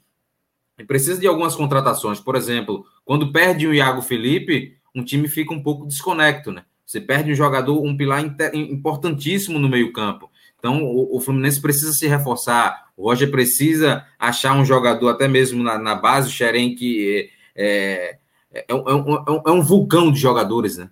Tem muitos jogadores que, que, que surgem lá. Então, encontrar um jogador para suprir, em alguns momentos, essa, essa ausência do Iago Felipe, para manter essa, essa constância da equipe e com que, que toda certeza vai, vai, vai beliscar essa vaga na Libertadores por, por tudo que a gente tem visto na temporada. Então a gente tem voto de Libertadores direto, voto de pré-Libertadores. Bom, eu vou votar em, em, Nesse momento a gente tem dois votos de. Um voto de pré-Libertadores do Coutinho, dois votos de Libertadores, né? Com o Raí e com o John. Nessa vez eu vou acompanhar os dois. Eu acho que o, o, o Raí e o, e o John. Eu acho que o Flu ele vai dar uma brigada para uma vaga direta. É, não como foi do ano passado, 2020, que foi uma vaga mais porque estava ali teve Flamengo, é, teve outras equipes campeãs que estavam na frente, aí acabou abrindo vaga direta para outros colocados, mas acho que esse ano o Flu ele vai para uma vaga de Libertadores um pouco mais é, não tranquila, né? Acho que a briga vai ser até o finalzinho, mas acho que vai como vaga direta nessa nesse ano. Depois desses sete jogos, pelo menos é, é, o que aparenta. Vamos lá, Atlético Mineiro. Ah, o Galo Mineiro que tem assim, ó. Eu, eu tinha colocado como título porque pelo elenco que tem, os jogadores que tem e a gente esperava muito desse Galo. Pelo menos eu esperava muito desse Galo. Acho que o Cuca não conseguiu ainda colocar uma cara nesse trabalho, ou, ou pelo menos já conseguiu, na verdade, colocar a cara nesse trabalho, mas está faltando muita coisa. Acho que essa é a verdade. É, eu acho que o, o Galo ele me decepciona, assim como decepcionou um pouco com, com o ele vem me decepcionando um pouco com, com o, com o Cuca, eu vou baixar um pouco. Ao invés de briga por título, eu acho que é Libertadores. Ah, pode ser o segundo lugar? Pode, pode ser o segundo lugar e teoricamente vai brigar pelo título. Mas eu acho que hoje eu coloco em, em Libertadores direto. Aí para ti. Cara, eu vou em, em Libertadores também. É, como, eu, como eu falei na hora do, do Fluminense ali, né? Sobre a inconsistência dos outros adversários, e o Atlético é um desses. O time é muito bom, é excelente o time, tem excelentes jogadores. Só que coletivamente é o time que deixa muito a desejar, né? Até, até a galera que sempre brinca na, no Twitter ali nos jogos do, do Atlético, né? Que não tem jogo do Atlético Mineiro sem sofrimento. E isso tem acontecido muito ultimamente, né? Hoje perdeu no, no, no meio da, no início da semana, empata com a Chapecoense tendo muitas dificuldades. Então é, é um time que desde o início da temporada eu tenho a sensação de que vai patinar muito na mão do Cuca, porque, porque acho que o elenco é muito diferente do que ele tem de ideia, ou do que pelo menos ele demonstrou de ideia nos últimos times em que ele trabalhou, né? No Santos, no São Paulo, no Palmeiras, os três aqui de São Paulo, por exemplo. Então acho que é um Atlético que não briga pelo título, mas pela qualidade do seu elenco, isso vai acabar resolvendo muitos jogos, vai ser um time que pode ficar entre os quatro. Galocura para ti, o, o Coutinho. O Galo doido é, é briga pelo título ainda ou já tá decepcionando? É, tá decepcionando. Eu acho que não tem hipótese do, do, do Atlético brigar pelo título jogando a bola que está jogando. É claro que a gente tem que levar em consideração os muitos desfalques nas últimas rodadas, isso influencia sim na montagem do time. Esse time teve momentos muito melhores ali na primeira fase da Libertadores, mas é quase é, é assim, é, é, muito similar ao que aconteceu com o Grêmio, né? O Grêmio teve um grupo muito fácil na Copa Sul-Americana, atropelou todo mundo e deu uma sensação que que estava bem, né? Que estava pronto. Começou o Campeonato Brasileiro, a gente viu que não era bem assim. O Atlético Mineiro é muito parecido. Grupo fraquíssimo na, na Libertadores também. América de Cali pavoroso, um dos piores times que eu já vi colombianos jogando uma fase de grupos de Libertadores. O Cerro Portenho muito mal e o Deportivo Laguaira não conta, né? Um time de futebol venezuelano que nem é um dos principais times de lá. Então, assim, é, o Atlético ele começou a ser testado de verdade no Campeonato Brasileiro e se viu que não há padrão ofensivo. Padrão ofensivo é bola no Hulk e seja o que Deus quiser. Tomara que ele trombe com um, com o outro, arranje um espaço, finalize a entrada da área, ache alguém. E é um time que tem muita qualidade, cara. Você tem Guilherme Arana, você tem Nátio Fernandes, sabe? Você tem o Alan, que é um volante de muita qualidade no passe. Você tem o Júnior Alonso, que é um zagueiro também que sai jogando muito bem. Guga, que voltou a jogar bem na lateral direita. Savarino, Keno, sem contar as opções de banco de reservas. É um elenco que me parece, sabe, quando dão um carro muito bom na mão de um piloto que não tem condição de tirar tudo daquilo ali do carro. Acho que o Cuca, com todo respeito a ele, é isso. Ele é um bom técnico, ele tem bons trabalhos, mas ele tem limitações que, no meu modo de entender, não possibilitam que, com, com que ele dê a resposta necessária nesse time do Galo. Acho que é Libertadores pela qualidade do elenco, não é nem pela bola que tá jogando, não. Se fosse pela bola que tava jogando, eu colocaria mais embaixo. Bota aqui o Galo, olha só, a gente tem o Galo aí na, na Libertadores. Será que o, o, o Flamengo não vai ter nenhum é, disputante junto com ele, ou pelo menos vai ter, né? Porque a gente está colocando Libertadores, alguém vai estar em segundo lugar, vai brigar, mas será que não vai ter ninguém nesta neste patamar ao longo dos últimos aí sete times que a gente tem para falar ainda?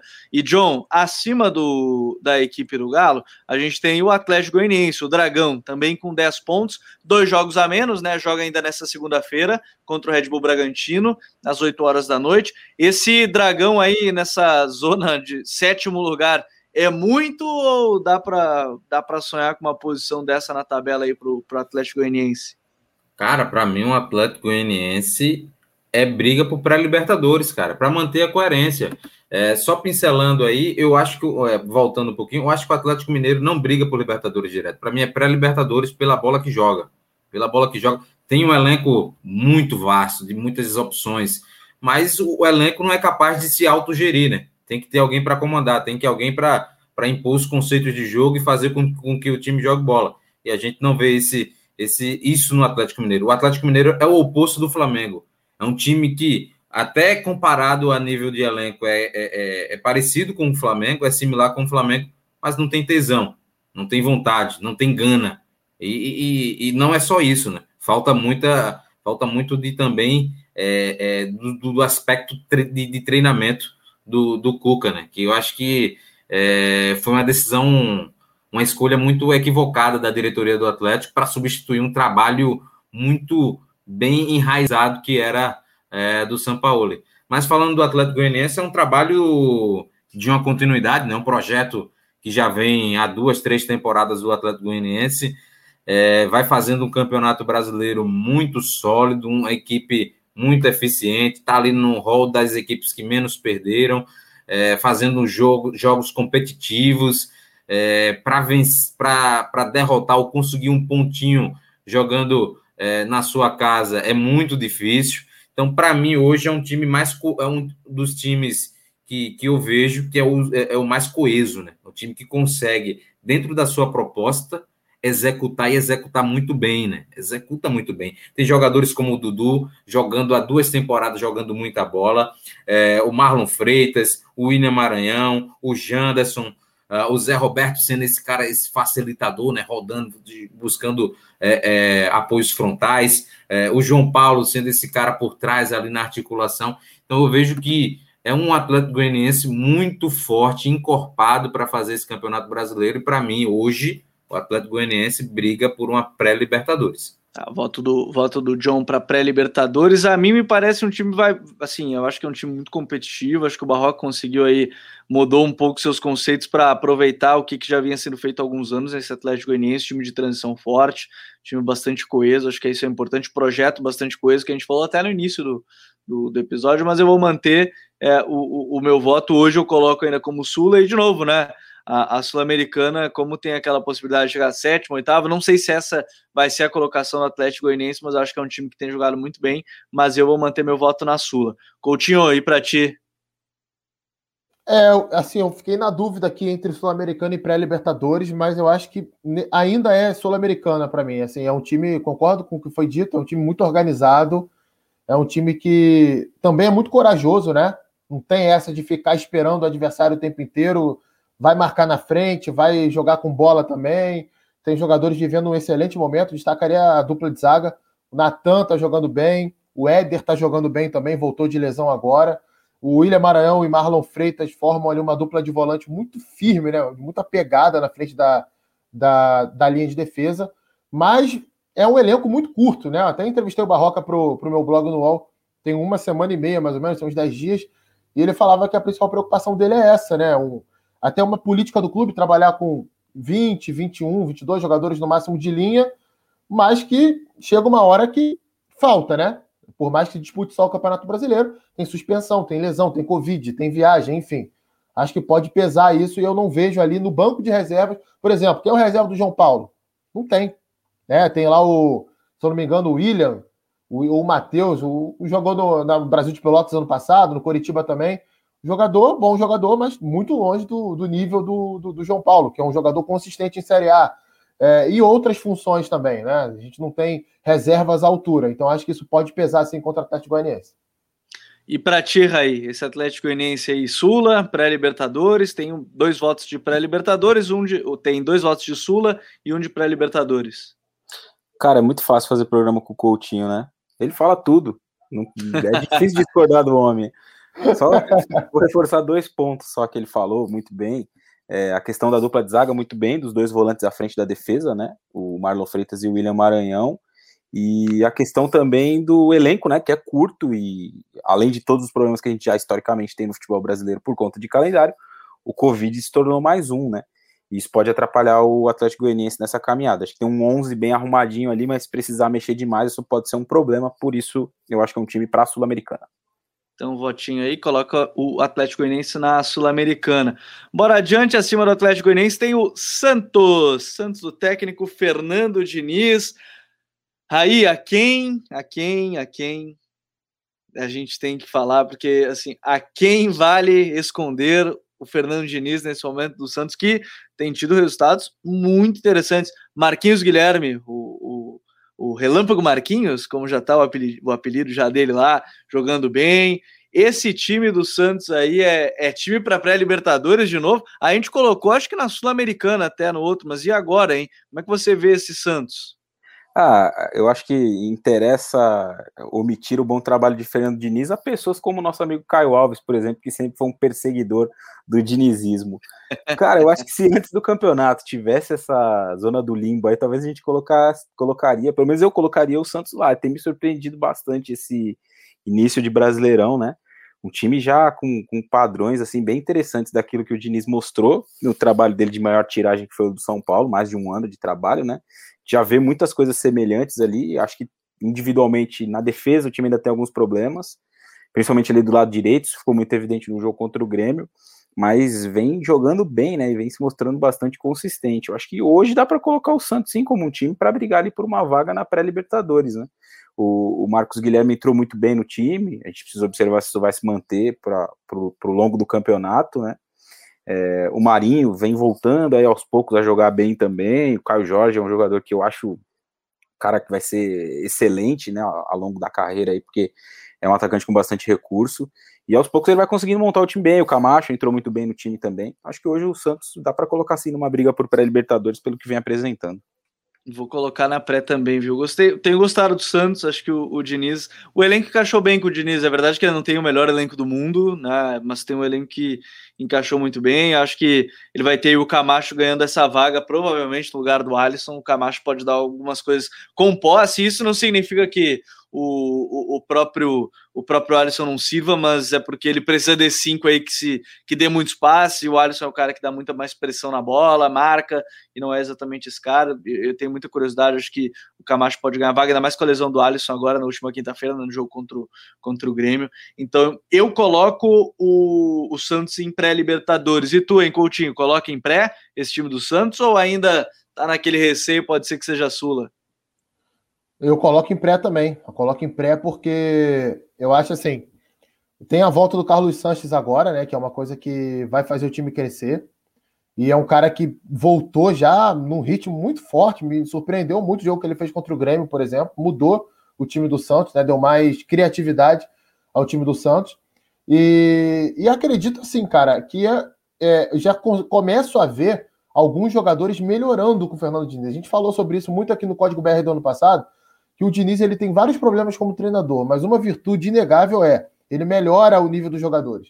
Ele dá mais coragem, ele dá confiança, ele melhora tecnicamente os jogadores. E três jogadores do Santos, para mim, é, já vejo isso muito nitidamente. Vocês citaram o Marcos Guilherme, é um deles. A diferença do que ele vinha jogando no, no Inter para o que ele joga no Santos agora é gritante, é absurda. Luiz Felipe, zagueiro, né, que também melhorou bastante depois que o Diniz chegou, mesmo errando aí no jogo contra o Grêmio, ele falhou em um dos gols do Grêmio, mas o nível de atuação dele recente é bom, é bem regular. E o Jean Mota, né, que estava ali meio que esquecido no elenco, tem uma proposta aí de fora do Brasil, se eu não me engano, o clube da Turquia querendo ele, mas eu tô, eu tô achando que ele vai ficar. Um jogador bem importante aí no meio campo do Santos, se enquadra dentro daquilo que o Diniz acredita no jogo e é um clube que gosta desse tipo de futebol, que não tem muito conservadorismo com, com o treinador que bota o time para frente, que deixa o time um pouco mais exposto. Acho que vai casar, como o John disse aí há algum tempo atrás, acho que vai dar match, falando aí do Santos com o Fernando Diniz. É, aparentemente vai dar match, a gente já coloca aí o Santos nessa pré-Libertadores. Faltam cinco times, hein? Então aproveito para pedir você dar o seu like, compartilhar aí com os amigos. Se está ouvindo os podcasts, saiba que todo domingo, pós-rodada, a gente está aqui é, todos os dias com a gravação ao vivo diretamente no YouTube. Bora Bahia, já diria o torcedor, a outra palavra, agora já é meia-noite 11, já pode, né? O Bora Bahia, minha porra, essa palavra agora pode, meia-noite 11 que a gente está gravando, aí não tem problema. Agora, se você está ouvindo de manhã cedo, peço perdão se você está ouvindo no meio-dia ou está ouvindo muito alto, e peço perdão pelas palavras pesadas neste início. Bora Bahia, o, o, John, quinto lugar aí para o Bahia nesse momento, 11 pontos. É aí que o Bahia vai brigar? É pré-Libertadores mesmo? Cara, eu acho que sim, né? Eu acho que sim, que é pré-Libertadores, por mais que a gente venha ressaltar a questão do elenco, ter é um elenco curto, uh, não ter muitas opções para substituir um Gilberto, para substituir é, um Rodriguinho, uh, o Danielzinho, que é um jogador importantíssimo. Mas o trabalho do Dado Cavalcante é muito bom, é muito acima da média, né? Eu acho que viralizou um vídeo dele, né? No intervalo é, da partida contra o Atlético Paranaense, é, ele sendo cirúrgico, sendo claro, explanando bem as necessidades do que, do que ele queria. E eu vejo, eu vejo o Bahia muito forte, né? Eu vejo o Bahia muito forte, por mais que a, o time oscile na questão do resultado, é, em algumas vezes o desempenho não é, não é tão satisfatório, mas eu vejo um Bahia forte, muito diferente do que era na temporada passada. Pode não chegar a conquistar uma vaga na pré-Libertadores, mas não vai passar muito estresse. Uma vaga na Sul-Americana é, é, é realidade para mim mas eu vejo o Bahia hoje brigando por uma vaga na pré-Libertadores, porque o desempenho é muito bom.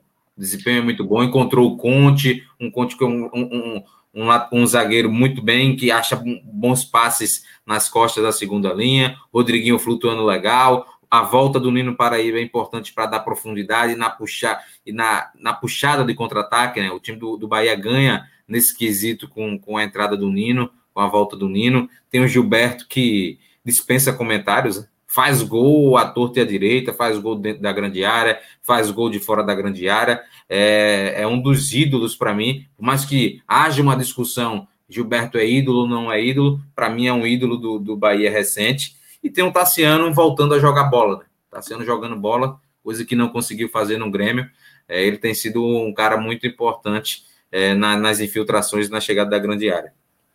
A gente tem aí o voto do John para pré-Libertadores para o Bahia. O Coutinho, para ti esse Bahia, hein? Pode sonhar alto aí com, com a pré-Libertadores? Rapaz, eu confesso que eu tenho uma certa desconfiança pela irregularidade do time, né? A gente tem rodadas aí que o time rende muito bem, em outras muito abaixo. Posso dar um exemplo do jogo contra o Inter, né? Que, ah, se não me engano, foi três rodadas. Realmente, time muito mal naquele jogo. Outras partidas também não foi tão bem. No próprio jogo contra o Atlético Paranaense, no meio de semana, o Bahia venceu, mas teve um jogador a mais o jogo inteiro. o Atlético Paranaense teve períodos melhores que o Bahia no jogo, tá? Então, eu acho que o elenco é equilibrado, tem bons jogadores, peças importantes, como o John falou, mas eu ainda não vejo para Libertadores, não. Eu coloco o Bahia na Sul-Americana. Sul-Americano, voto do Coutinho. Raí, para ti, esse voto vai para onde desse Bahia? Cara, eu acho que nesse momento é, o Bahia pode ser um time para brigar por uma vaguinha na pré. É, acho um time boas peças, né? O encaixe ali do meio do Patrick de Luca, o Tassiano e o Daniel foi um, um encaixe legal. É, gosto da movimentação ofensiva ali, um jogo de mais aproximação, né? O Rodriguinho sai da esquerda, centraliza ali, tenta se mexer nas costas dos volantes, sempre se aproximar da bola. O Rony é um, o o Rossi é um cara que parte para cima, que tem ali a jogada do drible. O Gilberto é um cara que, se a bola chegar para ele, ele garante uns, uns, golzinhos ali. O Bahia fez um jogo muito bom hoje contra o Palmeiras, cara. Não poderia ter vencido, acabou perdendo no final, né? No, quase no último lance ali, o Breno Lopes acabou fazendo gol. Mas o Bahia fez um jogo muito bom, saiu atrás, conseguiu o empate logo na sequência, depois o, aconteceu o inverso, né? O Bahia faz 2 a 1 um, e no lance seguinte o Palmeiras empata. E o Bahia, na minha opinião, pelo menos foi melhor durante o jogo, teve mais volume, mais oportunidades de gols. Então, acho que por esse início bom aí de, de trabalho, time bem organizado sem bola e tal, acho que pode ser sim um Bahia para brigar por uma vaga na pré-Libertadores. Pelo menos olhando para o recorte desse momento do campeonato. Bom, a gente tem sete rodadas, né? Eu vou pedir o voto de vocês que estão acompanhando ao vivo, porque o meu voto seria sul-americana também. Eu tenho também essa pequena desconfiança da irregularidade do, do Bahia. Então, vou pedir para vocês que estão ouvindo o programa votarem onde é que vocês colocariam o Bahia, pré-Libertadores ou Sul-Americano. São essas duas opções e vocês comentam para a gente, que aí eu já vou colocar, vou naquele meu, o data olho, né, que aí é o no olhômetro que a gente faz aqui pela votação das pessoas, né, vocês escolhem o Bahia na pré ou o Bahia é, sul-americano. Então vocês vão votando enquanto isso. Bahia Sula, é, pré, vamos lá. Então a gente vai acompanhando a votação de vocês. Enquanto Sul-Americana, Sul-Americana, 3 a 1 por enquanto, então votos de Sula, tá 2 a 2 3 vamos aqui, agora já veio já um monte de coisa, veio um monte de voto. Vamos lá. É, Bahia, Sula, Sula, 2. Então, aí pré-Libertadores, 3, 4 a 1 4 a 2 5 a 2 6, 7 é Sula, deu a maior. Vamos lá, Bahia agora veio com 2 de pré, deficiência dos rivais. Olha, pré-Libertadores, Sula, o André Luiz falou que é Bahia título para ele, mas pelo meu olhômetro é sul-americano. Então vamos lá, o olhômetro me diz sul-americana, mas foi já apertado, né? A gente já coloca aí um Bahia, por que não? Sexto lugar e sétimo lugar e pode ir para para pré-Libertadores. Então já coloca aqui na Sul-Americana. Vamos fechar isso aí, hein? Faltam quatro times, se a gente tentar não bater duas horas de live. Eu sei que tá, todo mundo está acompanhando e tá legal esse debate, mas vamos lá. São quatro times que faltam. Depois do Bahia tem o Fortaleza, 12 pontos. Voivoda, chamando a atenção de todo mundo, já vou abrir meu voto. Eu acho que o Fortaleza é pré-Libertadores, tá? Eu acho que pesa muito, vai pesar talvez questão do elenco, né? E eu tenho muita curiosidade de como é que vai manter esse ritmo durante o campeonato inteiro, o ritmo intenso de marcação dessas perseguições um pouco maiores, uma marcação alta nesses encaixes. Eu, eu tenho dúvidas, mas eu coloco pré-Libertadores para pro, a equipe do Fortaleza. E para ti, Raí? Cara, eu colocaria o Fortaleza nesse momento. Acho que numa vaguinha ali de pré, né? Vou seguir aí um critério em relação ao que eu tenho colocado aqui, porque também tem um começo muito bom de campeonato, né? E talvez o Voivoda tirando aí muito mais do que a gente esperava desse time, né? O time conseguindo fazer boas partidas, partidas bem consistentes. É claro que a questão do ritmo ela vai pesar em algum momento, Fortaleza ainda está vivo na Copa do Brasil, né? Então não vai ter de cara essa semana livre aí quando, quando as competições voltarem a ser disputadas, Copa do Brasil, também a, Libertadores e a Sul-Americana, não está em nenhuma dessas duas, vai. Mas tem a disputa da Copa do Brasil, essa questão do ritmo pode acabar pesando.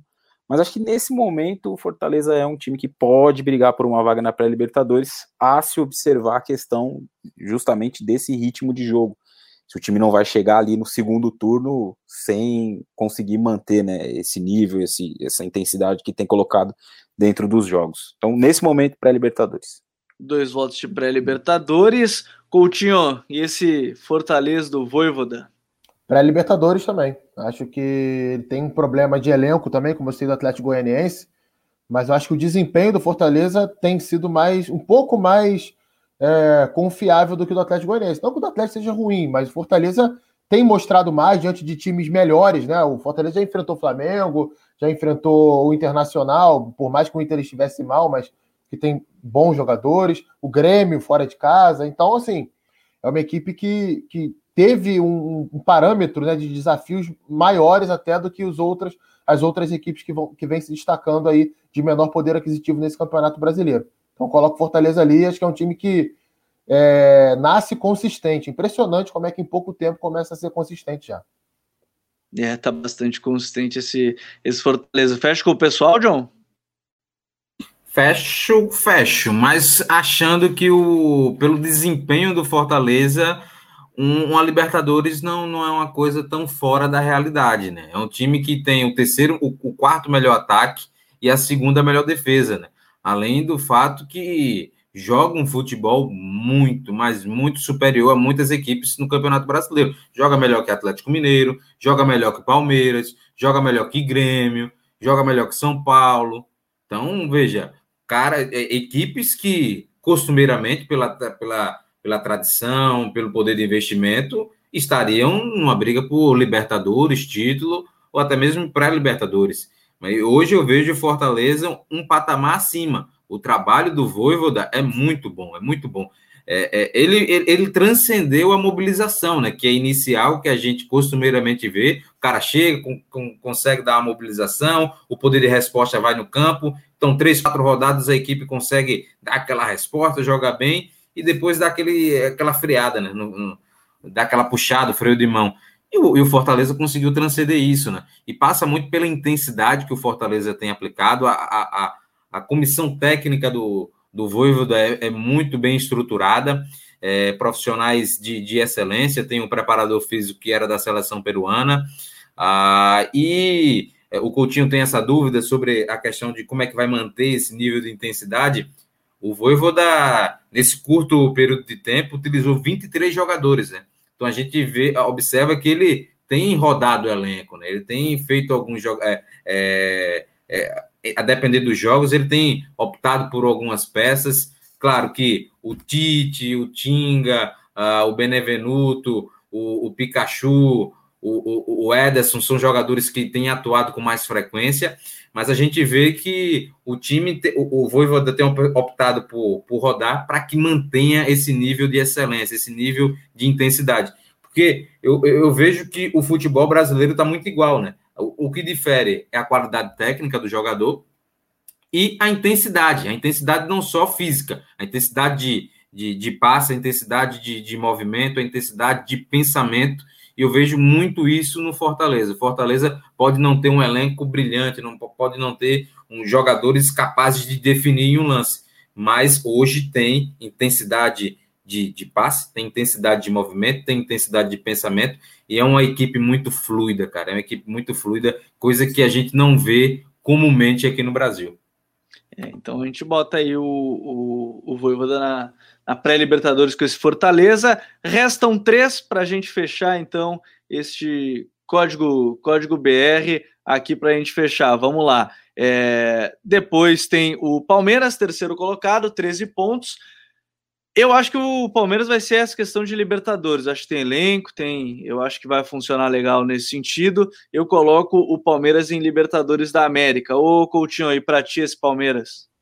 É, eu acho que o Palmeiras disputa título, porque mesmo não jogando um futebol que a gente acha que é o futebol que poderia jogar, tem um grande, tem um grande time, né, um grande elenco. Mais que o Abel Ferreira ache o contrário, né? Talvez seja a única pessoa é, em todo o território brasileiro que acha que o elenco do Palmeiras não é tão bom assim. Mas eu acho que, que mesmo não jogando bem, como foi hoje contra o Bahia, não fez um bom jogo, não fez um grande jogo, mas acabou vencendo ali. E em muitos momentos a individualidade acaba é, se sobressaindo. Aí eu coloco o Palmeiras como candidato ao título.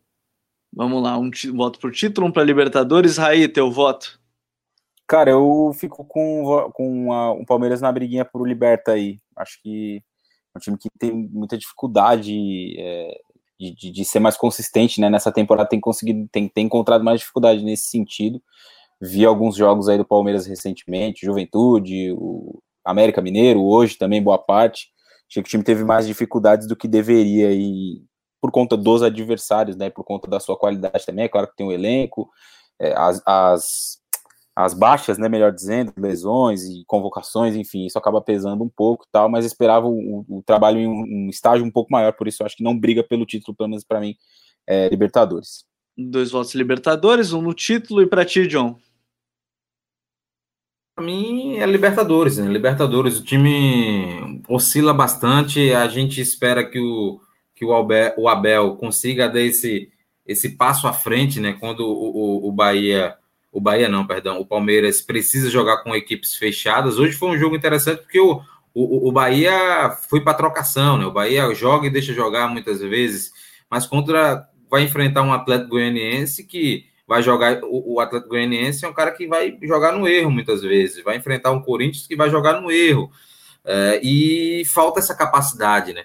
É, passa muito também pela queda, né? Pela queda de, de rendimento de alguns jogadores. Ah, os jogadores da base que, que surgiram com, com muita pompa, com, com, como o Meteoro, como o Patrick de Paula, o Gabriel Menino, o, o Danilo, não conseguiram sustentar é, é, aquele bom rendimento inicial, que é natural, né? Jogadores vindo das categorias de base, é, tendo essa sua primeira temporada no profissional, conquistando títulos, é, mas é, eu, eu, vejo ainda o Palmeiras não conseguindo dar espaço a mais, tá, tá precisando de, de, de, de retomar. Se o, se o Palmeiras consegue retomar o aspecto da confiança, o bom rendimento dos jogadores, é, ele vai conseguir brigar forte. Mas eu, hoje eu não vejo isso. Hoje, hoje eu vejo o Palmeiras numa, numa maré mais de baixa, numa, numa oscilação que, por mais que a oscilação aconteça, no Palmeiras é, é, é, é como chover para cima. Né? Ainda conquista uma vaga na Libertadores. Bom, tá bom. Libertadores aí para o Palmeiras. Atlético Paranaense, vamos lá. O Atlético, para mim, de novo, um time sólido, um time que se defende muito bem. É, eu acho que teve aí problemas no último jogo, agora eu estava acompanhando os gols, gol no finalzinho ali contra a equipe da Chape, talvez tenha atrapalhado algo. Eu coloco em Libertadores. Acho que o Antônio Oliveira ele me mostrou que é um time que pode competir legal. É um time que defende, de novo, é um time muito sólido. Talvez tenha algum outro problema para atacar, mas o jogo pelos lados do campo tem muita força. Eu voto em, em Libertadores. E tu, Raí? Cara, eu coloco o Atlético nesse momento numa pré. Acho que é um time que tem jogado bem, né? Tem feito boas apresentações, tem mostrado solidez, principalmente nessa mudança aí para um sistema com três zagueiros, né? Potencializando bastante esses laterais que apoiam bem o Abner, o Kelvin hoje, foi o Marcinho, né? Vencendo o Marcinho, hoje foi o Kelvin, enfim. Acho que é um time que tem se encontrado, mas não sei como é que ele vai reagir ao acúmulo de jogos, a questão da, o Atlético ainda tá vivo na Copa do Brasil, né? Não foi eliminado ainda. Me bateu essa dúvida agora. Não, tá, tá vivo, tá vivo. Tá, tá vivo. vivo ainda na Copa do Brasil. E tá vivo na Sul-Americana também. Então não sei como que o Atlético vai reagir a essa questão de vários jogos, essa administração. Não vejo com um elenco muito vasto. Acho que tem um time inicial, um 11 ali bom, uma ou duas peças. Mas acho que para um campeonato brasileiro de tiro longo, regularidade, na minha opinião, pelo menos para Libertadores. Coutinho aí para ti, para mim é Libertadores, é, Libertadores direto, porque é um time que é sólido, como você falou, e sabe como se comportar em diferentes formas de jogar, né? Tendo mais a bola, se defendendo um pouquinho mais. Vejo um trabalho bem, bem, bem, muito bem encaminhado e um elenco bem equilibrado também. Acho que o Atlético vai fazer um campeonato de Libertadores esse ano. E para ti, John? Libertadores, né? O trabalho do Antônio é muito, muito, muito interessante, assim como o Voivoda é um cara que vem surpreendendo. A gente não tinha muito acesso no início né, da temporada do, do Atlético, a não ser nos jogos sul-americana, que houve uma oscilação, mas no Campeonato Brasileiro tem surpreendido, né? Esse jogo pelos lados, com o Massinho, com o Abner, os laterais com tanta facilidade para jogar pelo corredor externo, para jogar por dentro também, ah, as trocas de movimentação do, do Terãs com, com o Vitinho ali jogando por dentro com os laterais, é, Matheus Babi e Renato Kaiser alternando é, ali no 9, né? Um, uma vez um joga como titular, outro como reserva. O trio de zaga, Zé Ivaldo, Pedro Henrique e Thiago Heleno sempre, sempre jogando muita bola. Acho que a gente precisa até ressaltar bastante a temporada que esses caras estão fazendo. E a dupla do meio, né? O time, o time do, do Antônio Oliveira tem, tem rodado muito, né? Ora joga com Richard, é, ora joga com Léo Cidadini, ora joga com Christian. Jogadores que têm, têm boa regularidade, né? Conseguem dar, dar sequência nesse Atlético. Eu vejo o Atlético muito forte. Contra o Bahia, com menos um, conseguiu pressionar o Bahia, conseguiu ter chances claras de gol. Por muito pouco não saiu com um resultado muito melhor do que o Bahia. É, e eu vejo o Atlético forte, ventando bastante e vai brigar, vai ganhar essa vaga na Libertadores, no caso. E para a gente fechar, Red Bull Bragantino, hoje líder do campeonato, né? Tem aí 14 pontos em seis jogos, tem jogo nessa segunda-feira contra o Atlético Goianiense, pode chegar a 17 pontos na tabela. Eu tô pensando se eu ia colocar título. É, título. É, eu acho que é, é uma questão mais complicada. Eu vou colocar Libertadores. O meu voto é Libertadores, viu, Coutinho? Arregou. Cara, o meu hoje, hoje é título. Hoje é título porque eu, é, para mim, é ao lado do Flamengo ali, os dois melhores times do campeonato. E os jogos que não venceu, merecia vencer. O, o Bragantino merecia vencer o Bahia. E o outro empate que agora me foge da memória contra quem foi, o Bragantino merecia Bahia. vencer também. Bahia. É, o, o Bahia e teve outro, né? Foi o Bahia e um outro time que o, que o, que o Bragantino empatou. Agora tá me fugindo da memória, mas enfim, a galera vai Fluminense. É só ver a tabela aí. Fluminense, exatamente. Jogou melhor que o Fluminense, jogou melhor que o Bahia, mas acabou empatando. É, acho que poderia até ter a pontuação máxima hoje. Olha o, o time do Red Bull Bragantino. Aí, e aí? Título ou liberta? Cara, é, o time do Bragantino é muito bom, né? Um time bem padronizado, o trabalho do Barbieri é bem legal. É, eu só não vou colocar no título porque, como eu disse lá atrás, o Flamengo para mim é o único concorrente a ganhar esse campeonato brasileiro. Mas é um time que nessa temporada, né, vai brigar muito forte, com boa chance aí por uma vaga direta na Libertadores, quem sabe até um vice-campeonato, porque bem padronizado, né? E, e, acho que a resposta à saída do Claudinho tem sido muito positiva, né? A gente até esperava que o time tivesse mais dificuldade sem o seu principal jogador e tem demonstrado que com o padrão, com o trabalho bem feito do Barbieri, isso se minimiza um pouco. E para ti, John? Título, título incontestável, vai brigar pelo título. O trabalho do, do Barbieri está bem pavimentado, né? Acho que a gente tem que passar desse, desse patamar de dizer é um time arrumadinho, é um time que pode faltar peça. Não, um time que contratou, tem contratado bem, tem elenco, tem repertório é, é para jogar. Para mim, como concordo com o Coutinho, joga de, de igual para igual, é, juntamente com o Flamengo, é o time que melhor joga, melhor pratica futebol no Brasil.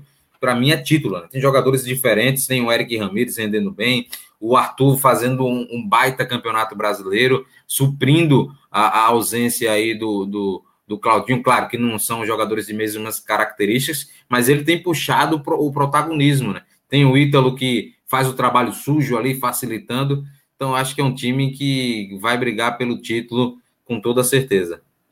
Título, então, a gente tem 2 a 2 a gente vai encerrando o programa. Eu quero saber de vocês que estão acompanhando até o final, aqui no episódio de hoje, se o Red Bull Bragantino é título ou é Libertadores. Eu já vi alguns votos aqui falando sobre Libertadores, outros falando sobre título, mas eu quero saber de vocês, enquanto é, aqui, ó, o André Luiz já tá falando que é zona do limbo já, Red Bull Bragantino.